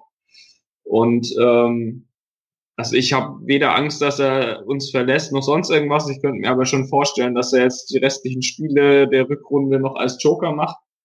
Und da ist er auch furchtbar wichtig und ich glaube, das äh, weiß er auch. Und äh, als mannschaftsdienlicher Spieler ist ihm das, glaube ich, auch egal. Mhm. Ja. Also ich glaube, zum einen ist Terodde einfach auch so stark, ja. Ähm, der, der gibt, äh, gibt äh, Hannes Wolf jede Woche wieder Argumente, ihn aufzustellen. Ähm, und da ist es natürlich schwer äh, für Gini, dann da äh, vorbeizukommen. Äh, dann liefern die beiden, wo sie jetzt zusammenspielen, aber zunehmend auch mehr Argumente, warum es auch zusammen gut klappt. Ähm, weil ich glaube, die kommen mit jedem Spiel auch besser rein. Ähm, und zuletzt ist es, glaube ich, auch nicht, dass er gehen wird, weil ähm, alleine, um äh, interessant zu sein, muss er, glaube ich, jetzt auch mal wieder eine Saison durchspielen ähm, und fit sein und äh, alles mitmachen können. Ähm, und ich glaube, er weiß schon ganz genau, äh, was er auch am VfB hat, ähm, eben in dieser Zeit der, der Verletzungen äh, und wo er eben lange ausgefallen ist, dass man da trotzdem zu ihm gehalten hat und er jetzt auch wieder zurückkommen kann. Mhm. Ja, und auch wer das in, sorry, äh, wenn ich da ja, nochmal dazwischen grätsch, aber auch wenn man das in, in Nürnberg gesehen hat, also wir waren ja beide vor Ort, äh, haben ja irgendwie noch gefühlt 20 Minuten lang getanzt und geschrien nach Abpfiff. Und da war Ginczek ja auch noch irgendwie beim, beim Interview, hat sich dann noch äh, bei der Kurve bedankt und so. Also ich habe schon auch den Eindruck, dass da irgendwie was zusammengewachsen ist. Also so, oder, oder seht ihr das anders? Oder ist es wieder dieses äh, hoffnungsvolle Romantisieren von Profisport? Aber ich habe irgendwie einfach so vom Gefühl her, glaube ich nicht, dass, dass er ja, das ist, ja, aufgibt ist das falsche Wort, aber ich glaube, dass seine Mission hier noch nicht zu Ende ist, auf jeden Fall. Nee, also ich habe auch das Gefühl, dass die, äh, die Stimmung auch relativ gut ist. Äh, auch insgesamt, wenn man gesehen hat, wie äh, Hannes Wolf dann äh, plötzlich dann beim 3-2 der Spielertraum mit dabei war, ähm, wo man fast gedacht hat, wer ist denn der Typ im Trainingsanzug, bis einem auffiel, dass es der Trainer ist, weil, weil er auch, auch noch so jung ist. Ähm, ich halte es auch nicht für realistisch, dass Ginchek äh, wechselt beim Aufstieg. Ich halte es eigentlich auch nicht für komplett un, äh, also ich nicht für wahrscheinlich, aber auch nicht für komplett unmöglich. Ähm, bei Didavi dachten wir eigentlich auch irgendwie, dass er, ähm, dass er den VfB, der äh, während der Verletzung zu ihm gestanden hat, ähm, in einer gewissen Weise auch ein bisschen Dankbarkeit entgegenbringt oder ein bisschen länger bleibt. Ähm, das war da nicht der Fall. Jetzt ist er wieder im Abstiegskampf. Ähm, ja, gut, aber äh, sorry, Ja, aber ich meine, das war, das, war ja eine, das war ja eine ähnliche Situation. Der wurde ja äh, bei uns auch durch jeden äh, Kreuzbandriss und was und den Knorpelschaden mitgeschleppt. Ja. Ja, du hast schon recht. Also aber ich, halt, ich glaube glaub nicht, dass Skincheck geht, aber es ist nicht komplett unmöglich. Also ähm, wenn das richtige Angebot kommt und der sagt, okay, ich möchte vielleicht doch nochmal mit meinen Qualitäten Champions League spielen, wie, wie alt ist Skincheck und wie alt ist die Davi? Die Davi ist 27 oder wird 27 dieses Jahr. Guinea ist wie alt? Ich weiß es gar nicht. Der wird, der müsste ähnlich alt sein. Oder vielleicht ein bisschen jünger.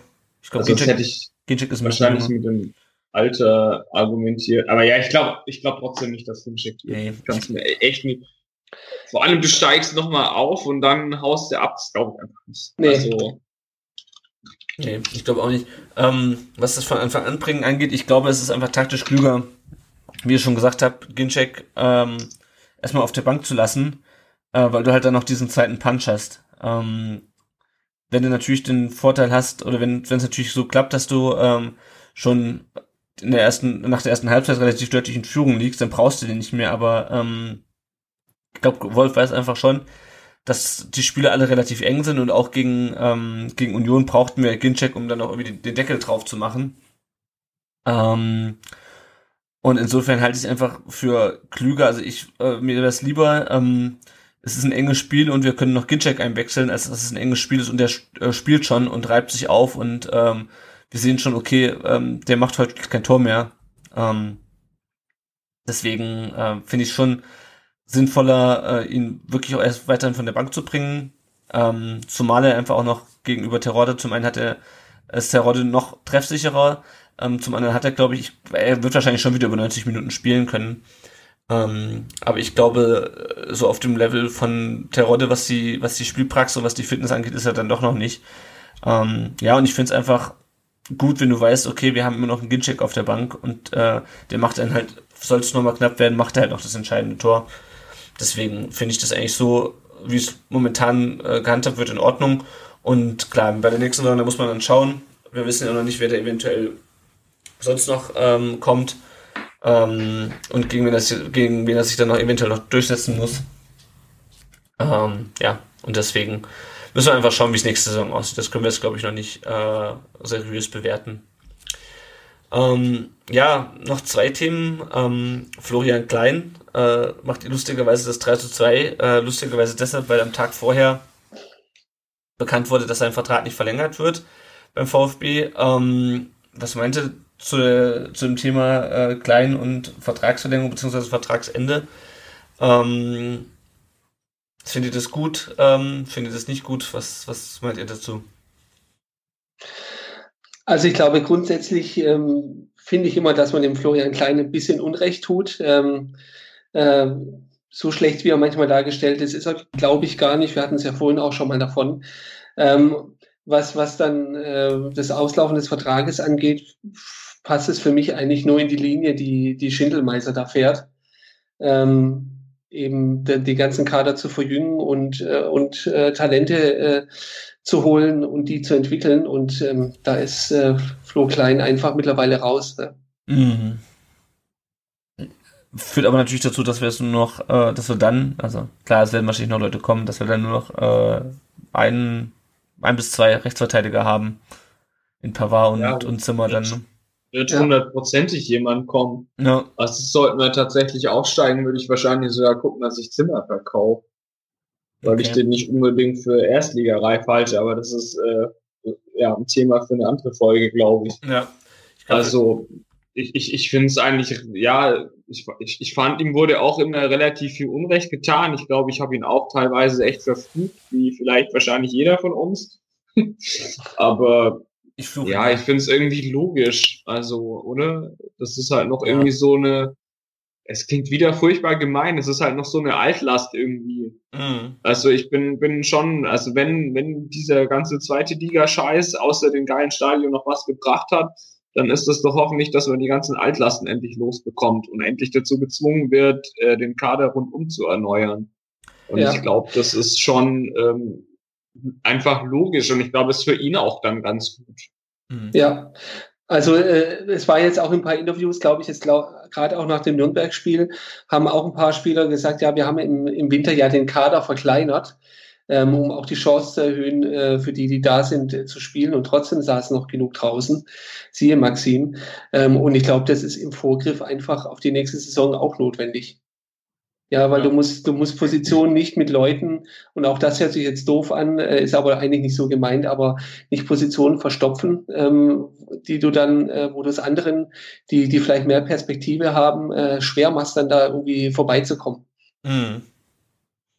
Ja, und man darf, manchmal, man darf ja auch nicht vergessen, ähm, der hätte ja eigentlich auch schon nach der letzten Saison wechseln wollen äh, und hätte vielleicht auch getan, wenn Österreich, wenn er nicht so mit Österreich bei der Europameisterschaft abgesoffen wäre. Ja, ja, stimmt. Ähm, da gab es ja auch noch eine Pressekonferenz vor dem, vor der EM, glaube ich, mit Martin Harnik zusammen, wo es dann auch nochmal irgendwie darum ging, ähm, auch um den Abstieg und welche Ziele er jetzt bei der EM hat und so, wo er sich auch ähm, ja, wo er auch gesagt hat, so nach dem Motto, gut, dass ich jetzt hier bei der Nationalmannschaft bin und ich hoffe, dass ich mich hier für andere Vereine auch empfehlen kann. Ähm, ja, und ich denke mal, so ist, das den Vertrag auszulaufen, das ist, denke ich, das Beste. Ähm, ich finde es schön, dass er trotzdem noch das Tor gemacht hat äh, gegen Union, äh, gegen, gegen Nürnberg. Ähm, ja, und ich denke mal, dabei kann man es dann auch belassen. Ähm, der Braintrain hat uns noch eine dritte Frage gestellt, ähm, um nochmal kurz zum, äh, auf die Mannschaft zurückzukommen. Wie bekommen wir das Zentrum dicht? Mit Gentner auf der Doppelsechs und Maxim davor funktioniert das nicht so, funktionierte das nicht so gegen, gegen Nürnberg. Ähm, ich finde, das hatte eigentlich weniger mit Gentner zu tun. Wir hatten ja auch schon ein bisschen über das, über das Zentrum des gesprochen. Ähm, ja, gibt es zu der Frage noch was zu sagen, eurer Meinung nach? Oder, ähm, ja, es hängt, glaube ich, doch schon irgendwie an Gentner. Ne? Also, es, also wenn du mit Gente auf der 6 spielst, ist es halt nicht so eine richtige Doppel-6. Oder, oder, also hatte ich gegen Nürnberg zum Beispiel halt nicht so, also will dem Gentner nichts Böses oder so, aber der hat sich meiner Meinung nach ähm, in letzter Zeit so ein bisschen offensiver orientiert. Und das, das hat man, glaube ich, gegen Nürnberg gefühlt zumindest so ein bisschen gemerkt. Vielleicht ist es auch Quatsch. Aber also ich habe so den Eindruck, dass er manchmal ein bisschen zu offensiv ist. So, und deswegen steht dann Ofori da relativ alleine da. Hm. Aber du kannst halt auch auf der anderen Seite natürlich nicht mit zwei defensiven Doppel-Sechsern spielen, weil dann geht halt nach vorne nichts mehr. Also das ist dann, ja, weiß ich nicht. Hm. Ja, wobei ich eigentlich ähm, Gentner offensiv eigentlich noch stärker sehe als defensiv. Also der hat ja ich auch offensiv eher, also der hat ja ich sehe durchaus mal für das eine oder andere Tor gut und ich sehe da eigentlich eher seine Stärken als als äh, defensiv. Ähm, wobei aber auch er manchmal auch so ein, so ein Schlendrian drin hat. Ähm, ich weiß nicht, ich finde irgendwie Gentner immer noch schwer, schwer einzuschätzen. Ich kann mir auf den Mann ähm, manchmal nur schweren Reim machen. auch über seine Wirkung, die er dann ähm, im, im, Spiel hat. Weil manchmal siehst du ihn und dann nimmt er den Ball mit nach vorne und schießt auch mal drauf. Ähm, und gleichzeitig hat er dann aber auch manchmal hinten so Böcke und Fehlpässe. Also es ist, ähm, ja, aber es, ja, Ron, was meinst du zu der, zu der Frage von Brain Drain 21? Also ich glaube, wenn es besser funktioniert hat, dann hat es auch daran gelegen, A, dass die Laufwege vielleicht einfach äh, besser funktioniert haben, aber dass auch, auch der Rest halt gut mit verschoben hat. Mhm. Ähm, weil äh, wenn halt diese Riesenlöcher entstehen, da kannst du alleine oder zu zweit halt auch nichts mehr machen. Ja. Aus, außer doof aussehen, ja. Ja. Ähm, wenn wir nochmal auf einen anderen ähm, offensiven äh, zentralen Mittelfeldspieler kommen und ähm, vielleicht dann auch das Thema Mannschaft beziehungsweise die drei Spiele mal abschließen langsam. Ähm, Ebenezer Ofori hat, glaube ich, gegen, gegen Union eines seiner stärksten Spiele bisher für den VfB gemacht. Er hat sich hier mittlerweile in die Stammelf gespielt. Ähm, gegen Nürnberg war es, war es dann nicht mehr ganz so, äh, nicht mehr ganz so stark, da nicht nur, nicht nur beim, wo er sich beim 2-0 hat überlaufen lassen, sondern auch, ich fand ihn nicht mehr so ganz so gut, aber gerade gegen Nürnberg, äh, gegen Berlin, äh, fand ich schon, fand ich schon echt beeindruckend. Ähm, gerade dann dieser lange Ball auf, auf Precalo, ähm, der denn den Ball reingeflankt hat, also gerade beim Kontern. Wie seht ihr Euphorie jetzt nach den ersten drei äh, Startelf-Einsätzen so? Also ich glaube, er hat zumindest äh, schon mal sein Potenzial gezeigt. Ich finde find gut seine Ballbehandlung, dass er da wirklich auf engstem Raum da teilweise unterwegs ist. Ähm, er ist auch immer mal wieder für einen überraschenden Pass gut, ähm, tatsächlich. Ähm, also ich erwarte mir tatsächlich einiges von ihm in der Zukunft. Aber er muss noch dran arbeiten. Ich meine, äh, wurde ja auch kolportiert, dass es mit der Fitness äh, nicht ganz so weit her war, als er mhm. kam. Ähm, dem, der muss wahrscheinlich auch mal so eine richtige Vorbereitung mitmachen und einfach mehr spielen dann auch. Mhm. Ja, also für, für sein Alter finde ich den brutal. Also der ist, äh, ich äh, habe es gerade offen 95 geboren, ähm, sprich wird 22 dieses mhm. Jahr, wenn ich mich jetzt nicht verrechnet habe. Ja ich finde, er hat eine richtig geile Ruhe am Ball. Das finde ich bei Ufuri so geil, dass er eigentlich trotz äh, seiner, naja, Jugend ist es auch nicht mehr, aber seines jungen Alters. Aus unserer Sicht ähm, schon. Aus unserer Sicht, wie, scheiße, ey. Aus Oder unserer aus meiner Sicht. äh, pardon, äh, ich wollte nicht äh, kokettieren oder so. Naja, jedenfalls, äh, also er hat ja relativ offensichtlich relativ wenig Erfahrung, so zweite Liga und so weiter. Und dafür macht er das schon relativ ruhig und abgeklärt, finde ich. Und ja. ähm, er erinnert nicht, na, eigentlich nicht so an Die, aber auch so, doch schon so ein bisschen an Die. Jetzt nicht unbedingt so Kampfsau-mäßig, aber so ein ruhiger, abgeklärter Sechser. Ich glaube, das könnte aus Euphorie echt mal werden. Wobei Tier ja teilweise alles andere als ruhig und abgeklärt war. Ja, das ist auch wieder richtig. Die teilen sich die, ja. Anyway. Ja, ähm, ich, ich finde es vor allem gut, wie, wie ballsicher er teilweise ist. Also er verliert eigentlich selten. Ja, genau. Da, ja, das meinte ich damit. Ja. So.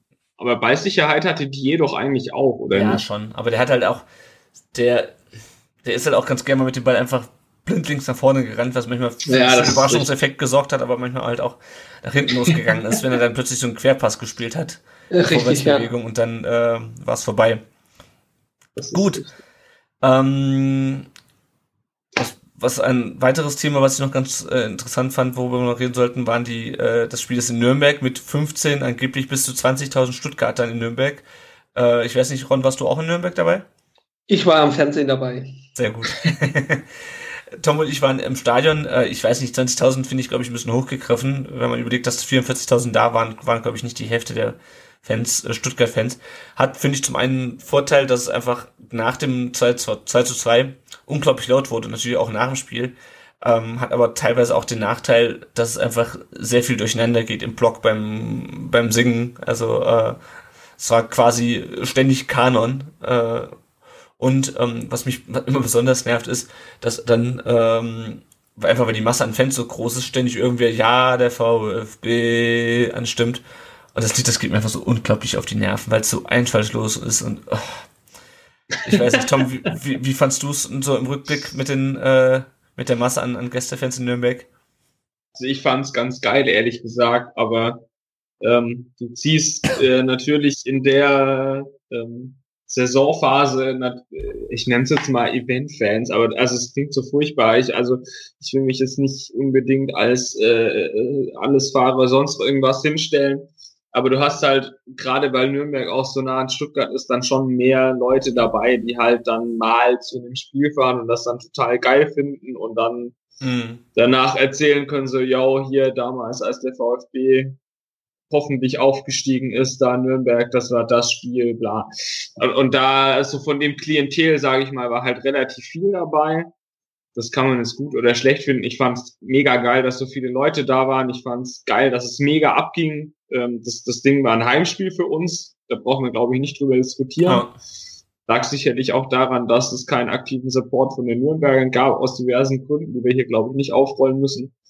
Ähm, also ich fand es schon ziemlich geil. Und ich, ich fand es auch eigentlich ganz lustig, dass es so eine gewisse Dynamik gab und äh, dass CC auch manchmal ein bisschen dumm aus der Wäsche ge geguckt hat, so von wegen so, ah, verdammt, jetzt fangen die wieder mit dem Scheiß an. So, ich fand das, ich fand's lustig. Also nichts gegen das CC oder so, ich finde das alles, alles super, aber ich fand es einfach ganz geil, dass die, also diese Energie, die darüber kam, war einfach unfassbar. Und mhm. dass da dann einfach, äh, dass es eigentlich nicht mehr möglich ist, diese Masse als, als Vorsinger oder so zu handeln, finde ich irgendwie geil. Ja, das stimmt, das stimmt schon. Ja. Und das, das ist, das ist sowas, das finde ich eigentlich eher cool, als dass es mich dann nervt, dass da mal ein bisschen was durcheinander geht. ich fand es irgendwie lustig, weil dann irgend, zum irgendeinem Punkt hast du dann der Oberrang dass der, der, der Oberrang auf der anderen Seite von der Anzeigetafel, der war immer genau eine Strophe hinten dran. Ich glaube, das war äh, das war das war super gut. Bei dem Torpogo am, am Ende, äh, bei dem äh, Pogo ja. am Ende, wo es dann hieß, ähm, die halt immer eine Strophe direkt hinten dran war. Das war schon ganz lustig. Ähm, und um jetzt mal auf die nächsten drei und die letzten drei Spiele in dieser Saison ähm, äh, überzuschwenken, es herrscht auf jeden Fall gerade eine krasse Euphorie. Äh, das merkt man daran, dass ich bei, äh, wenn ich meinen Facebook aufmache, ständig in diesen ganzen Gruppen irgendwelche Leute sehe, die ähm, nach Karten suchen, die äh, abartig viel Geld für Karten bieten. Ähm, ja, das ist auf jeden Fall ähm, schön. Ich glaube, das hatten wir auch lange nicht mehr. Ähm, ja, und es ist ähm, natürlich die Frage, wie geht das jetzt so weiter? Wir ähm, können mal kurz auf die aktuelle Tabellensituation blicken. Ähm, der VfB ist auf Platz 1, hat 63 Punkte, eine Tordifferenz von plus 21. Äh, zweiter ist Braunschweig mit 60 Punkten, plus 17. Dritter Hannover, ebenfalls 60 Punkte, plus 16. Und viertes Union mit 57 Punkten und plus 14 ähm, Toren. Wir haben also jetzt drei Punkte Vorsprung auf die Verfolger äh, auf den Plätzen zwei und drei und sechs Punkte Vorsprung auf den Nicht-Aufstiegsplatz. Ähm, ja. Und spielen jetzt äh, am Sonntag gegen äh, zu Hause gegen Aue, dann äh, am Sonntag drauf, dann fangen die Spiele an, die, äh, dann fangen die Spieltage an, die, äh, wo alle Mannschaften gleichzeitig spielen. Ähm, am 14. dann in Hannover und am 21. zu Hause gegen Würzburg. Ähm, ja, und jetzt geht natürlich schon die große Rechnerei äh, los. Ähm, wichtig für mich ist, dass der VfB noch nicht gegen Audi den Aufstieg klar machen kann. Da bin ich nämlich nicht im Stadion. Nee, Spaß. ähm, also, um es nochmal kurz zusammenzufassen, der VfB, ähm, wenn alle verlieren würden und der VfB gewinnen würde, ähm, dann hätte es zwar schon so gut wie geschafft, weil er dann sechs Punkte Vorsprung hätte bei noch zwei ausstehenden Spielen. Ähm, aber dennoch ist der, er müsste schon relativ deutlich gewinnen und die anderen relativ deutlich verlieren, damit er ähm, damit es wirklich dann auch schon, schon sicher ist. Also der VfB spielt gegen Aue, wie gesagt. Braunschweig spielt gegen Union. Äh, am, am, das ist das Montagsspiel, das ist am 32. Spieltag. Und Hannover spielt in Heidenheim. Ähm, die Woche drauf spielt dann der VfB in Hannover, wie schon gesagt. Braunschweig in Bielefeld, Union gegen Heidenheim. Also Heidenheim wird am Ende nochmal auch ganz spannend für uns. Ähm, und am letzten Spieltag dann VfB gegen Würzburg, Braunschweig gegen Karlsruhe. Das wird wahrscheinlich eher äh, einfach für Braunschweig, äh, würde ich behaupten, wenn ich mir die Karlsruhe so anschaue. Und Hannover ist zu Gast in Sandhausen, die dann auch schon durch sind. Ähm, und Union habe ich hier gar nicht aufgeschrieben. Wahrscheinlich gehe ich davon aus, dass die dann schon äh, nicht mehr ins Aufstiegsrennen eingreifen können. Ähm, ja, ähm, was meint ihr, ähm, wenn der VfB den Aufstieg klar macht, ähm, schaffen wir schon gegen Hannover oder müssen wir bis zum Würzburg-Spiel warten? Ich glaube, das Aue-Spiel wird furchtbar wichtig und das Ding haben wir, glaube ich, auch noch nicht gewonnen. Die sind extrem gut drauf. Mhm. Und ähm, ich glaube, wir sollten nicht davon ausgehen, dass äh, die anderen nochmal stolpern. Also ähm, Braunschweig geht mir im Moment ehrlich gesagt extrem auf die Nerven, mhm. weil sie meiner Meinung nach relativ viel Glück haben. Klar, gehört dazu, haben wir sicherlich auch bei den, äh, man, ja, wenn man äh, zig Spiele jetzt in der 90. dreht, dann äh, hat das sicherlich auch mit Glück zu tun. Aber Braunschweig äh, hat, glaube ich, ein extrem leichtes Restprogramm, jetzt mal abgesehen von Union. Aber selbst wenn die gegen Union verlieren, traue ich denen gegen, naja, Bielefeld wird auch schwer für die, aber gegen, also sechs Punkte traue ich denen auf jeden Fall noch zu. Also ich, ich, ich glaube, vier brauchen wir auf jeden Fall noch. Mhm. Ich muss kurz nachzutragen, Union spielt am letzten Spieltag in, in Fürth auswärts. Ähm, ja, es gab heute eine ganz interessante ähm, Rechnung auf äh, bei Stuttgarter Nachrichten. Die hat der Markus Merz, glaube ich, aufgemacht. Der VfB, dem VfB reichen fünf Punkte auf jeden Fall zum Aufstieg aber nicht sechs. Was ich super mhm. spannend finde. Ja, ja. Hat nämlich was damit zu tun, dass wenn wir fünf Punkte holen, das hieße ein Sieg und zwei Unentschieden. Äh, das hieße wiederum, dass wir, dass wir auf jeden Fall nicht gegen Hannover verlieren. Und das hieße wiederum, dass wir ähm, dann durch wären. Sechs Punkte hießen aber, dass wir das, bei sechs Punkten ist immer noch möglich, dass wir das Hannover-Spiel verlieren und gegen Aue und Würzburg gewinnen. Und dann äh, hing es immer noch davon ab, wie die anderen spielen. Also ich glaube Hannover, klar, ich meine Aue auf jeden Fall mit ähm, Tedesco, ehemaliger VfB-Trainer, äh, die auch einen Lauf haben. Das wird auch nicht einfach. Ähm, aber ich glaube Hannover ist echt so das, das Knackpunktspiel. Ähm, schon allein, weil es dann auch wirklich rechnerisch äh, machbar ist. Ähm, und weil halt einfach daran gegen direkten Konkurrenten ganz viel hängt. Ähm, aber, aber, aber, Moment mal, bei den sechs Punkten, das verstehe ich nicht. Also, der VfB holt fünf Punkte. Das ist, äh, liebe Hörer, ihr müsst jetzt äh, dabei bleiben. Ich versuche nur mal gerade mit den Artikel rauszusuchen. Ja, Moment, das, das kapiere ich schon. Aber warum sollten wir bei sechs Punkten nicht durch sein? Da müssten wir ja extrem hoch verlieren, oder nicht? Weil wir bei sechs Punkten gegen Hannover null Punkte haben könnten. Genau. Moment, aber dann haben wir doch äh, 69. Und dann hat Hannover, wenn die neun haben, auch 69. Genau. Und dann kann ja. Und dann zählt doch das Torverhältnis, oder was? Ja, und dann, ähm, warte, ich muss mal kurz gucken, ob ich das. Ja, aber ist ja scheißegal, wir müssen alle drei gewinnen, dann sind wir durch. Nur nach uns schauen. ich fand auf jeden Fall, also wie gesagt, ich, ähm, ich sehe sowieso so, dass wir eigentlich alles gewinnen sollten und vor allem damit rechnen sollten. Ich habe irgendwo mal geschrieben, lasst uns einfach so lange gewinnen, bis wir durch sind. Ähm, aber ähm, ich finde es trotzdem schon ganz, ganz interessant, so diese, diese Rechenspielchen. Ähm, es ist auf jeden Fall super eng jetzt super spannend. Ähm, ich denke es auch mittlerweile, dass das Selbstvertrauen groß genug ist, dass man auch äh, in Hannover bestehen kann und dass man auch gegen Aue bestehen kann, die sicherlich einen Lauf haben, aber ich äh, habe einfach das Gefühl, dass der VfB jetzt einfach in der Lage ist, auch solche Spiele noch, noch irgendwie zu gewinnen. Also ich bin mir momentan, und ich weiß, das habe ich schon mal gesagt, und dann haben wir fünf Spiele am Stück verloren. Ähm, äh, ich äh, nicht verloren, fünf Spiele am Stück nicht gewonnen. Äh, ich bin mir relativ sicher, ähm, dass wir das, äh, dass wir das jetzt klar machen und auch den direkten Aufstieg und nicht in die Relegation müssen. Ähm, einfach, wenn ich nach dem gehe, was jetzt die letzten Spiele passiert ist, wo wir gegen Mannschaften ähm, auch nicht gut ausgesehen haben, teilweise aber trotzdem am Ende die drei Punkte mitgenommen haben. Ähm, aber klar, wir dürfen natürlich weiter nicht davon ausgehen, dass es von alleine geht. Also Euphorie, die ich gerade angesprochen hatte, schön und gut, ähm, die kann auch gern bei den Fans herrschen. Ich glaube, da war auch ein bisschen zu viel von da in der ersten Halbzeit gegen Nürnberg, ähm, äh, die dann, wo man dann doch relativ ernüchtert war, auch ich nach der ersten Halbzeit. Ähm, aber die Mannschaft sollte, glaube ich, sich weiter darauf konzentrieren ähm, und nicht denken, dass es jetzt wieder von alleine läuft. Ähm, denn die, äh, die Anwandlung hat sie ja durchaus manchmal. Ja, Fällt euch noch was zu den, zu den nächsten drei Spielen ein zum, zum Saisonendsport? Ähm, wen würdet ihr denn, also gesetzt den Fall natürlich, dass der VfB Erster wird, ähm, wen würdet ihr denn auf den Plätzen 2, 3 und 4 gerne haben? Also wenn es Wunschkonzert wäre, ist der VfB auf eins, mhm. Union auf zwei, äh, Braunschweig kann, äh, kann vielleicht den HSV rauskicken und dann noch aufsteigen äh, und Hannover auf Platz vier. Mhm. Aber Tom. das ist reine Wunschdenke, ja.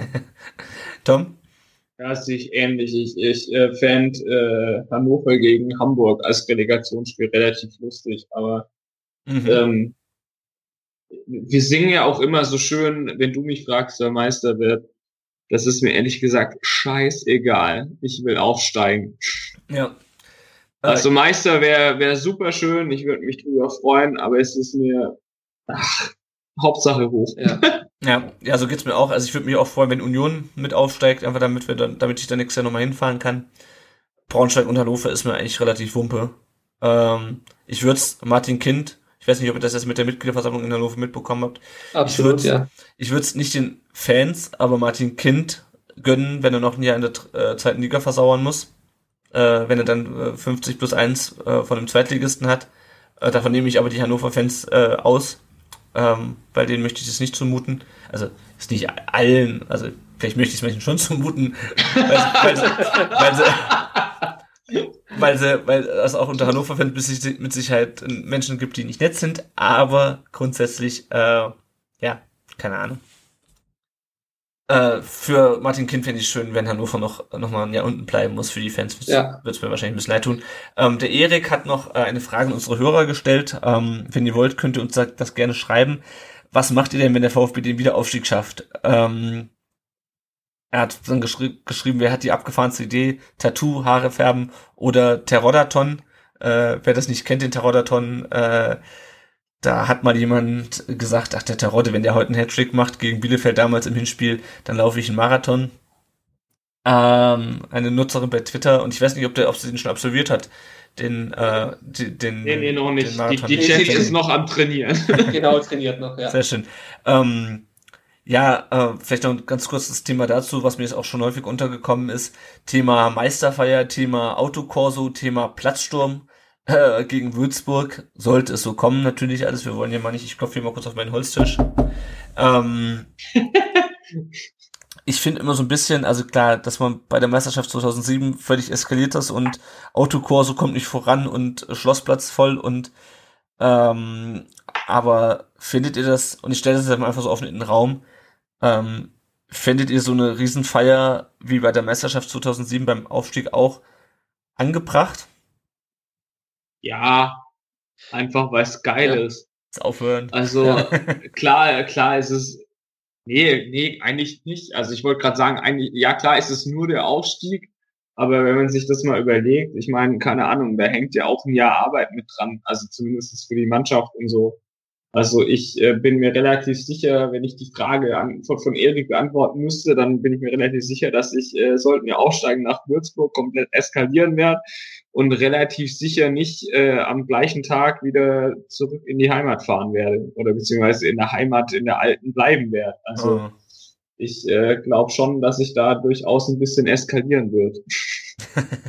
Also ich bin auch äh, ein Freund des äh, Spruches, man soll die Feste feiern, wie sie fallen. Genau, den wollte ja. ich auch noch bringen. Und äh, ist ja jetzt auch nicht so, als hätten wir allzu viel zu feiern gehabt in den letzten Jahren, ja. Das stimmt. Das stimmt, okay, ihr habt mich überzeugt. Ich äh, eskaliere auch. ich hatte mir halt schon so ein bisschen überlegt, so, ja, ist zum einen geil, zum anderen ist es ja auch irgendwie, sagen wir mal, das Ausbügeln der Schmach vom letzten Jahr. Ähm, aber mit dem, man soll die Feste feiern, wie sie fallen, habt ihr wahrscheinlich durchaus recht. Ähm, ich, ich revidiere da meine, meine Ansicht, ja. dass ein Autokorso und eine Meister, eine Zweitligameisterfeier vielleicht ein bisschen übertrieben ist. Ähm, ja. Ich bin mal gespannt, wie das mit Platzsturm ist, weil ich kann mich noch 2007 erinnern, da wurden extra vorher vor dem Cottbus-Spiel Zäune in die Cannstatter Kurve noch im alten Stadion, in der alten Kurve aufgebaut und die DFL hat dem VfB mit Punktabzug gedroht, wenn es zu einem Platzsturm, Platzsturm kommen würde. Was ich irgendwie völlig perfide finde und irgendwie mein Bild von der DFL auch irgendwie bestätigt. Habe ich gar nicht mitbekommen damals. Äh, also ich kann mich noch dran erinnern, weil es die Diskussion gab und niemand hat das ja bei anderen gesehen. Ähm, Bremen, glaube ich, 2004. Und äh, dann hieß es, nee, also das können wir nicht machen, da müssen wir Zäune draufpacken und wenn einer, wenn der Platz gestürmt wird, dann zieht uns die, die, äh, die DFL irgendwie die Punkte ab. Ich mir, hab das ja noch alle. Gut, ähm, harren wir der Dinge, die da kommen. Ähm, ich meine, wir, haben, wir haben ja für den Platzsturm von Mainz auch keine Punkte abgezogen bekommen, insofern. Kann ja auch spontan passieren, einfach. Gut, dann würde ich sagen, haben wir den Ausblick auf die äh, nächsten drei Spiele. Ähm, ganz kurz, mit wie vielen Punkten rechnet ihr realistisch? Sieben. Sechs. du weißt, dass es nicht reicht, Herr Spaß. Ähm, reicht auf jeden Fall. Ja, also ich rechne auch, ehrlich, gesagt auch mit sieben. Ähm, ich weiß nur noch nicht, gegen wen wir die zwei Punkte liegen lassen. Ich glaube nicht, dass wir das nochmal komplett mit, äh, mit den sechs Siegen am Ende durchziehen. Äh, beziehungsweise mit den drei Siegen am Ende, weil es doch schon dann hart auf hart kommt, aber ich glaube nicht, auf jeden Fall nicht, dass wir noch ein Spiel verlieren. Ähm, wir haben ja übrigens auch nur ein Spiel in dieser Rückrunde verloren bisher. Das vergisst man immer ja. ganz, ganz leicht. Gut. Ähm, dann würde ich sagen, war es das erstmal zu den Spielen.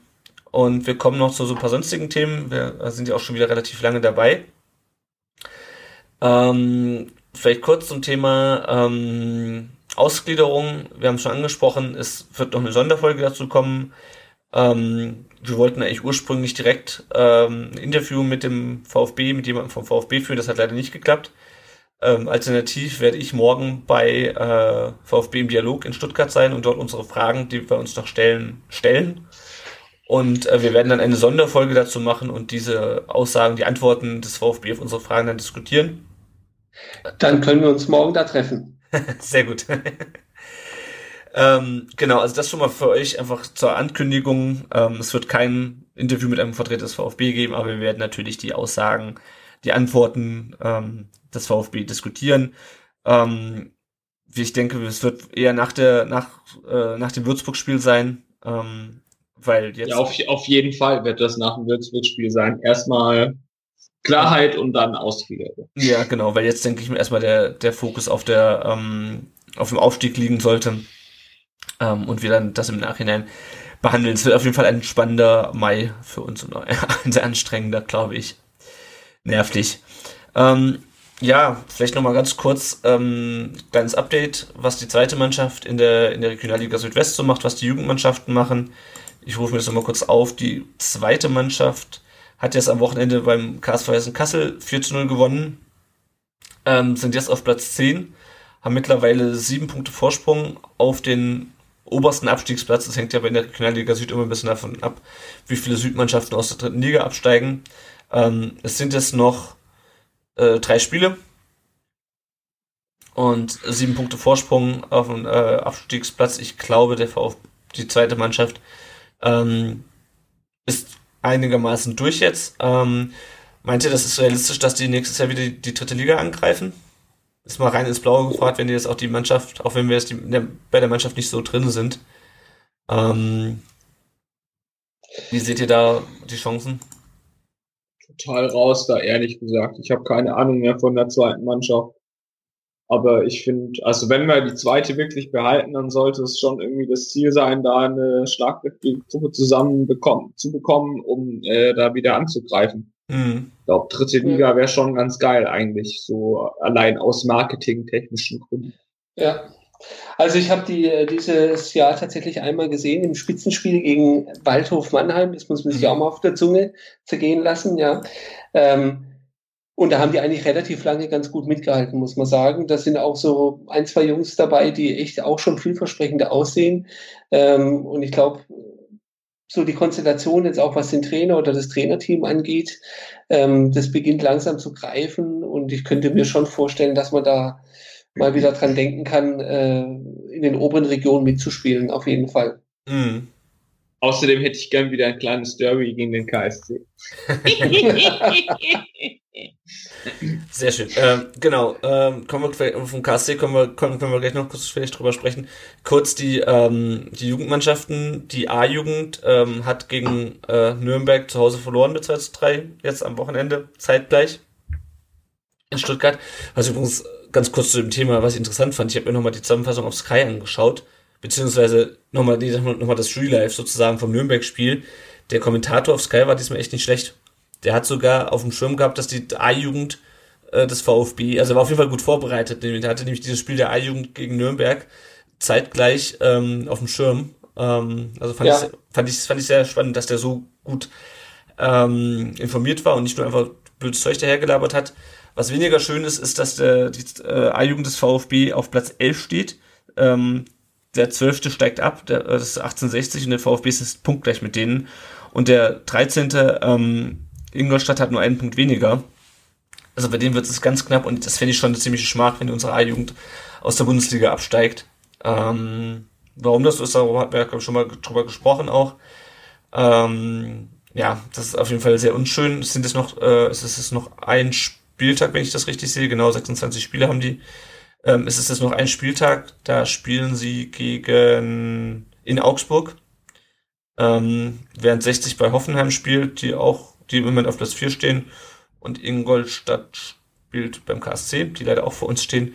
Ähm, also da gilt es am 6. Mai, also erst am kommenden Wochenende, ähm, der A-Jugend die Daumen zu drücken in Augsburg äh, dass sie da den Klassenerhalt schaffen. Sie können es immer noch aus eigener Kraft schaffen, aber dafür müssen sie halt in Augsburg gewinnen, die auf Platz 5 stehen. Äh, die B-Junioren, die haben noch zwei Spiele zu absolvieren, können aber bereits die, die stehen auf Platz 2, können aber Tabellenführer Bayern München nicht mehr einholen, können diesmal auch nicht, ähm, die, damit auch nicht, nicht mehr ins Meisterschafts-, in die Meisterschaftsendrunde einziehen.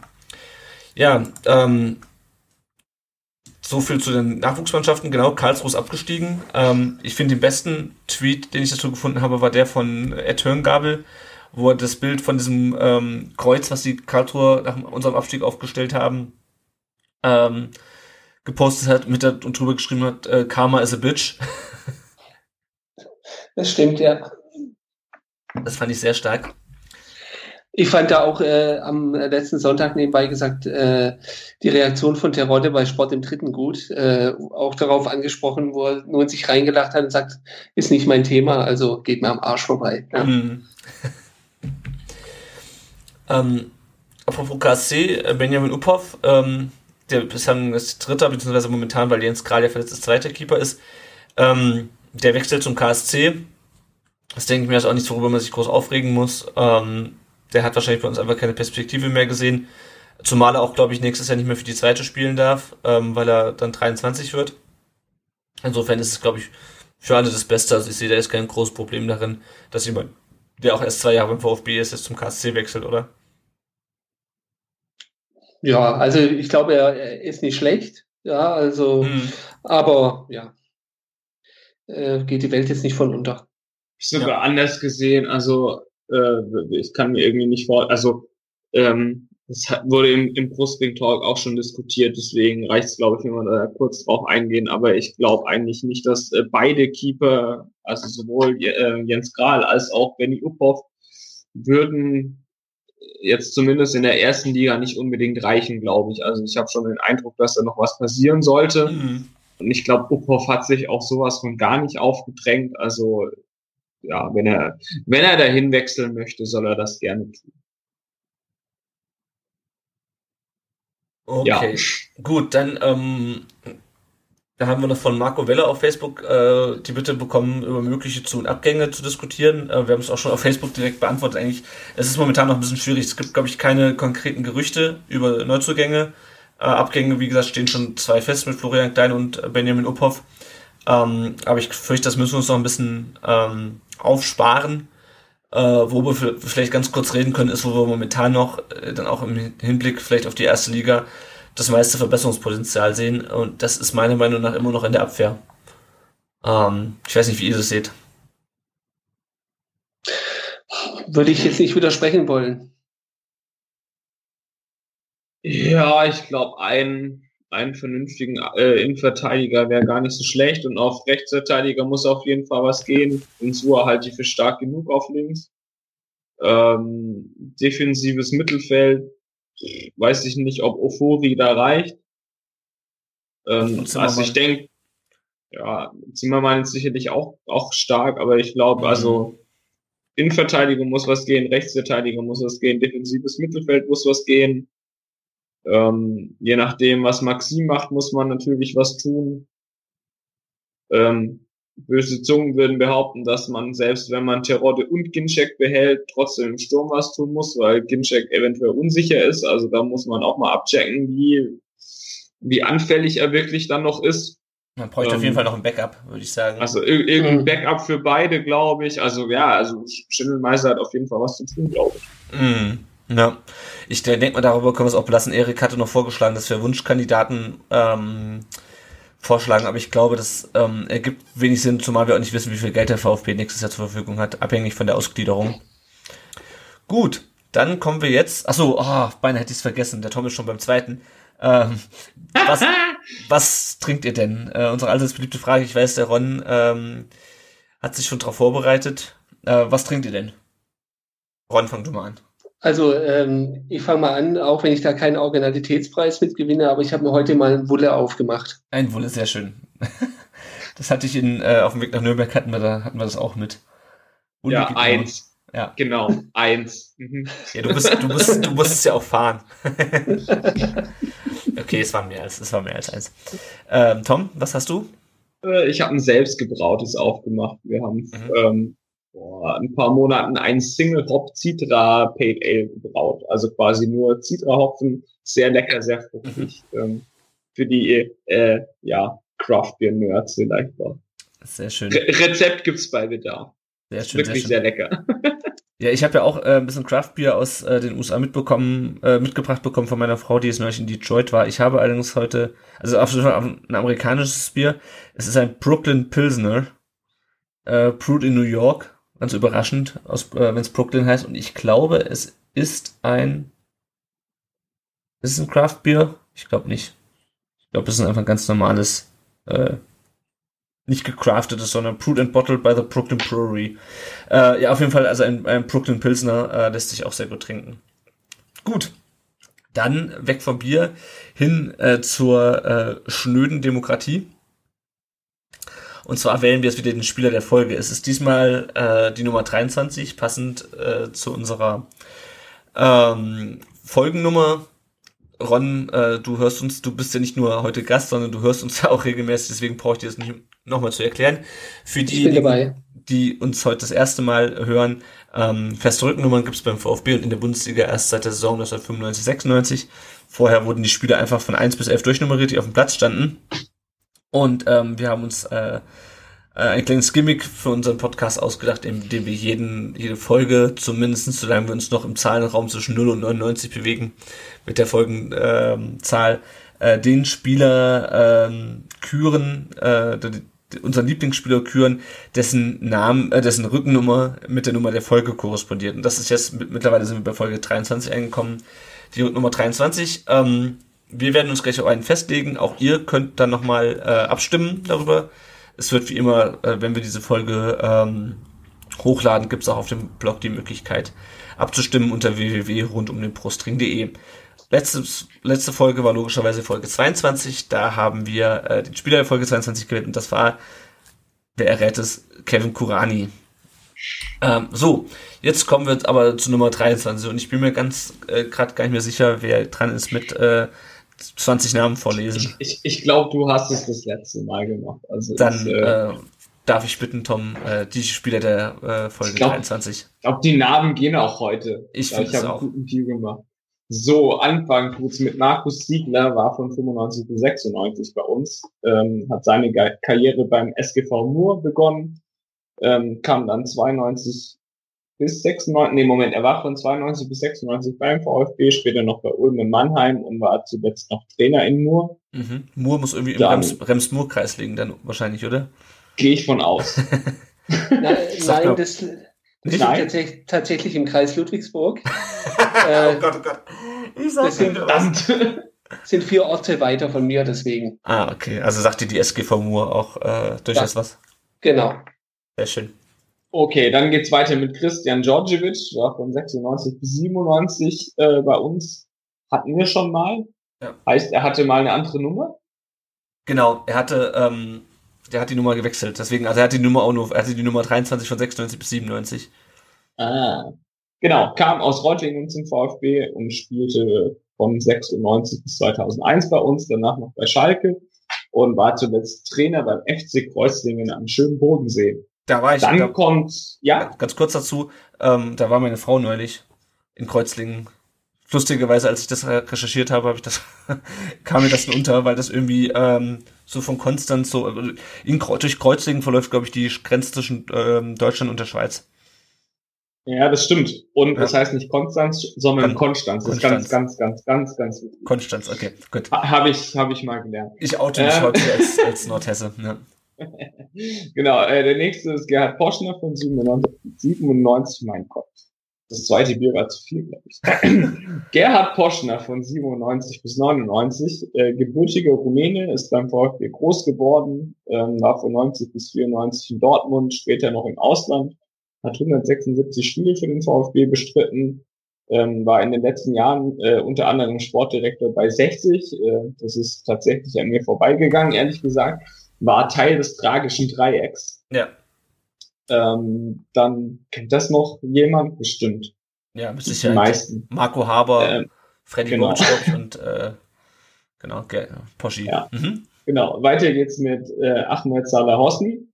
War 99 bis 2001 bei uns Ägypter, kam aus Kairo zum VfB, machte als Stürmer in 26 Spielen zwei Tore zwischen 98 und 2001, also nicht unbedingt super erfolgreich. ähm, war später in Belgien, dann nochmal in Ägypten und dann noch in China und äh, macht aktuell Musik und ist Schauspieler und er hat eine Facebook-Seite, einfach nach äh, Ahmed Salah Hosni googeln Genau. oder bei Facebook suchen, ihr werdet es finden. Die werde ich auch nochmal in in die Shownotes packen, ganz kurz. Ich Ja, fand es echt genau. lustig. Ich habe den gegoogelt und dachte, krass. Ähm, ja, also er ist- auf jeden Fall Schauspieler jetzt. Ist sehr lustig. Okay. Dann äh, geht's weiter mit Dirk Hein von 2003 bis 2007 bei uns, ähm, war von 91 bis 99 bei Leverkusen, 81. war dann 81, pardon, 81 bis 99 bei, wow, Respekt. Ja. Leverkusen ähm, war dann als Ersatztorwart hinter Timo Hildebrand äh, 2007 Meister bei uns, hat aber nur drei Spiele für uns gemacht und ähm, hatte eine Vorliebe für Irland und ist jetzt dort Torwarttrainer in der Nationalmannschaft. Dann geht's weiter bei äh, mit Manuel Fischer von 2007 bis 2008.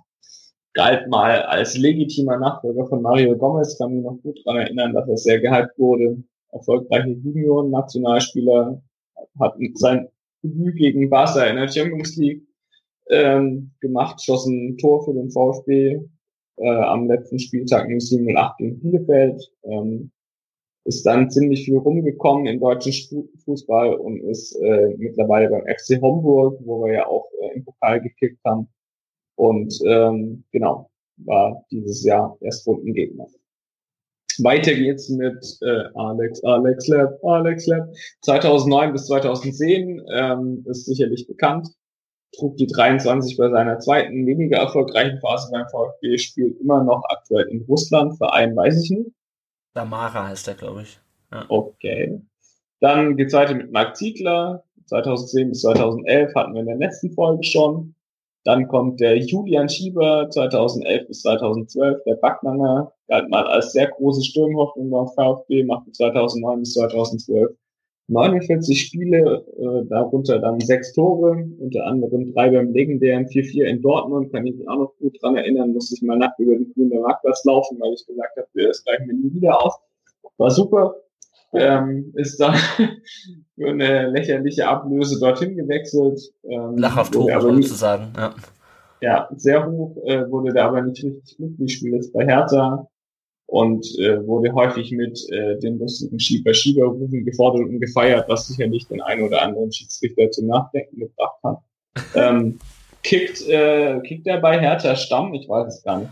Äh, ich glaube schon ein bisschen. So. Ich, Ein bisschen ich, Stamm. Ich interessiere mich nicht für die, ersten, für die erste Liga. Ja, die erste Liga ist scheiße übrigens, ich weiß. Dann geht's weiter mit Tim Hochland, war 2012 bis 2013 bei uns. Ist ein Schalker, konnte sich dort aber nicht so richtig durchsetzen, war dann bei Mainz ähm, und wurde für die letzte Saison unter Bruno Labbadia dann von Schalke ausgeliehen. Ist bei uns aber leider auch nicht glücklich geworden, spielt jetzt in Bochum und ähm, wie man im Spiel gegen uns sehen konnte, mit einem großen Kämpferherz.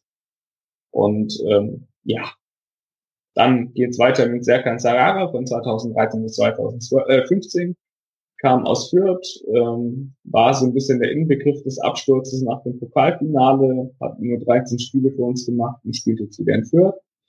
Und äh, weiter geht's dann mit Artem Kravitz, war 2016 bei uns, wurde in der Rückrunde der Abschiedssaison ausgeliehen, hat ein Tor gegen Hamburg gemacht und ging dann leider mit dem Rest der Mannschaft unter und äh, ist dann nach, äh, zu Dynamo Kiew zurückgekehrt und wurde direkt wieder ausgeliehen. Ähm, nach Granada dieses Mal. Konnte aber auch nicht wirklich überzeugen. Ähm, hat, glaube ich, eine relativ hübsche Freundin, wenn man Ja. auch drin steht. ähm, genau, das sind die Spieler mit der Nummer 23. Eine illustre Runde. Ihr merkt schon, äh, je höher man in der Nummer geht, desto mehr lustige Spieler werden es. äh, ja, was ist denn euer Spieler der Folge? Also für mich, äh, für mich gibt's da eigentlich nicht so viel äh, drüber nachzudenken. Für mich ist es Klepp zumindestens in seiner ersten Phase. Mhm. Einfach, einfach saugeil. Ja, man sieht so ein bisschen, die Nummer wird so ein bisschen rumgereicht. Ich meine, das ist, glaube ich, bei der 23 dann auch irgendwann nicht mehr so, ähm, nicht mehr so überraschend. Ähm, irgendwie hatte die keiner so wirklich lange. Ich glaube, ich würde für Dirk keinen stimmen, aber weil der doch relativ lang äh, bei uns war, ähm, relativ ähm, unproblematisch auch immer dann sich hinter Timo Hildebrand eingereiht hat, 2007 noch nochmal deutscher Meister geworden ist und generell, glaube ich, einfach ein sehr sympathischer Typ ist. Ich meine, war immerhin 18 Jahre bei Leverkusen, auch wenn ich Leverkusen nicht mag. Ähm, ja, also für mich ist, glaube ich, Dirk kein. Ich glaube, ich bin bei Poschner. Ich weiß auch nicht warum. ja, ist schwierig, aber das tragische Dreieck war schon ziemlich lustig und das war dann so äh, die Zeit, äh, wo ich mich da mal angefangen habe, zum, äh, ja, mich mit dem VfB zu beschäftigen und ich kann mich noch gut an Poschner erinnern und irgendwie, ja. Ja, dann würde ich sagen, dann können wir uns nicht einigen, ähm, aber ihr werdet euch qua Mehrheitsdemokratie sozusagen, qua Abstimmung äh, einigen. Ähm, denn ihr habt, wie eben schon gesagt, natürlich äh, die Möglichkeit, äh, darüber abzustimmen. Jetzt sind wir schon fast am, ähm, am Ende angelangt. Ähm, noch ein ganz kleiner Hinweis von uns. Ähm, wir freuen uns natürlich immer, wenn ihr uns äh, bei Facebook, bei Twitter, auf dem Blog, wenn ihr uns dort Feedback gibt. Ähm, das hilft uns sehr. Ähm, es hilft uns auch immer sehr, wenn ihr uns Fragen schickt, die wir diskutieren können, weil uns natürlich auch interessiert, ähm, was ihr wissen wollt. Ähm, natürlich äh, freuen wir uns auch natürlich immer auch über äh, eine kleine finanzielle Unterstützung.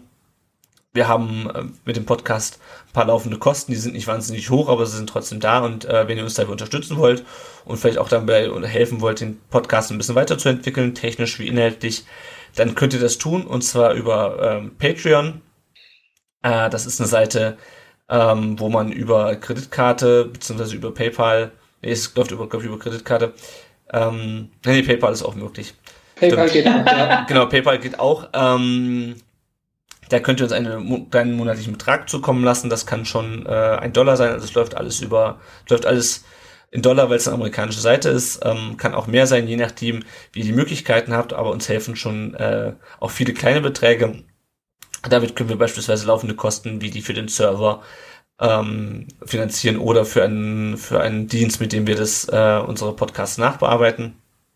Ähm, es gibt auch Belohnungen dafür. Wir haben momentan drei Unterstützer bei Patreon. Ähm, einer von denen ist der Ron. Vielen Dank, Ron. Der ist es, ja. äh, der Ron und äh, der zweite ist der Matthias. Die haben sich äh, mit ihrem monatlichen Beitrag von 5 Euro äh, das Recht erkauft, äh, in jedem Podcast genannt zu werden als Unterstützer, äh, was ich hiermit tue und was ich auch sehr gerne tue. Vielen Dank auch nochmal an dieser Stelle.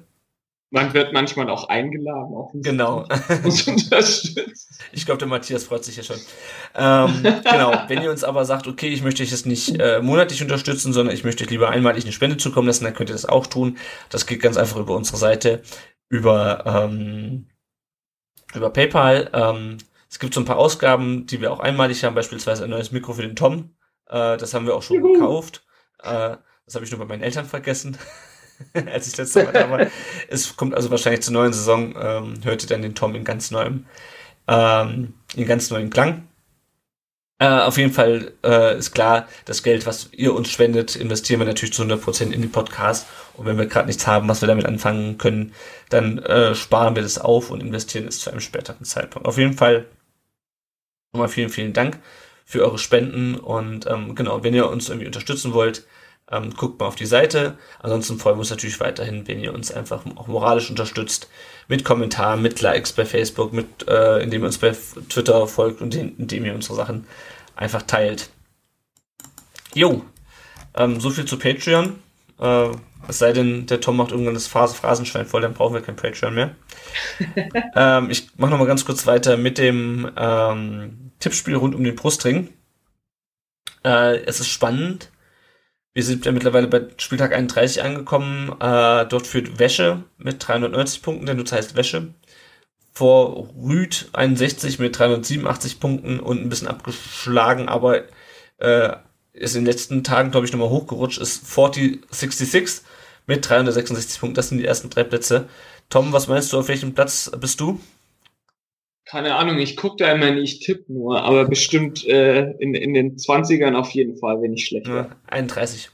Fuck, fuck. Von, von wie viel? Äh, 90 oder so, glaube ich, sind's.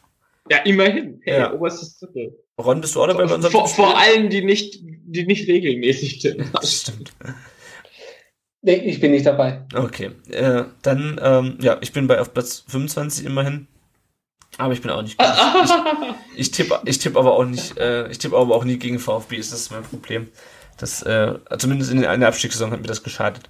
Das als kleines, als kleinen Zwischenstand, ähm, nochmal der Hinweis, die ersten, vielleicht auch als Motivation, die ersten drei Tipper, also die drei besten Tipper kriegen am Ende der Saison äh, einen Preis.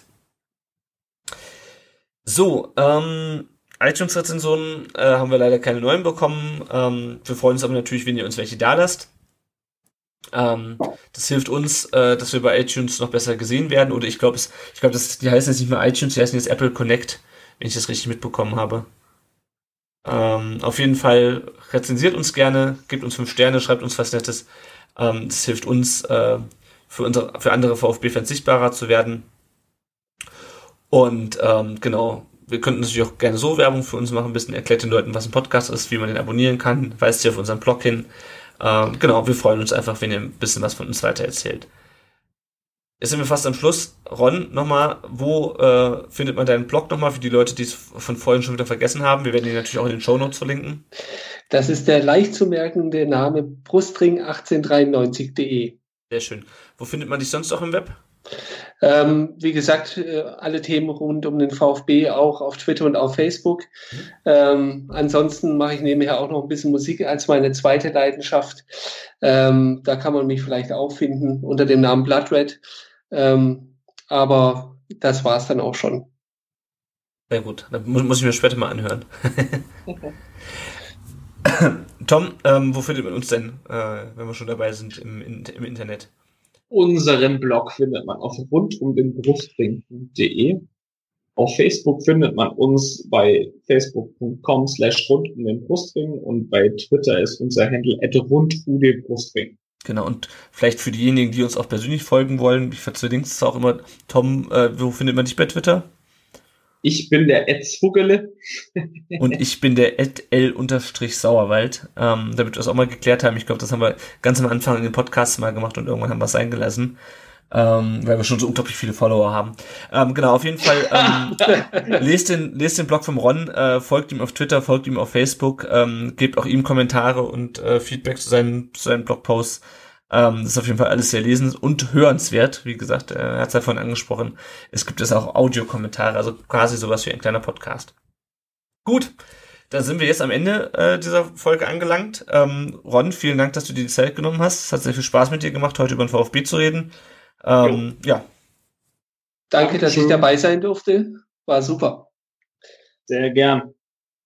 Gut, dann würde ich sagen, ähm, einen schönen Abend euch noch. Tom, wir sprechen uns äh, dann hoffentlich nach dem erfolgreichen Aufstieg äh, das nächste Mal wieder an dieser Stelle. genau. genau, also einen schönen Abend euch noch. Tschüss. Ciao. Ciao.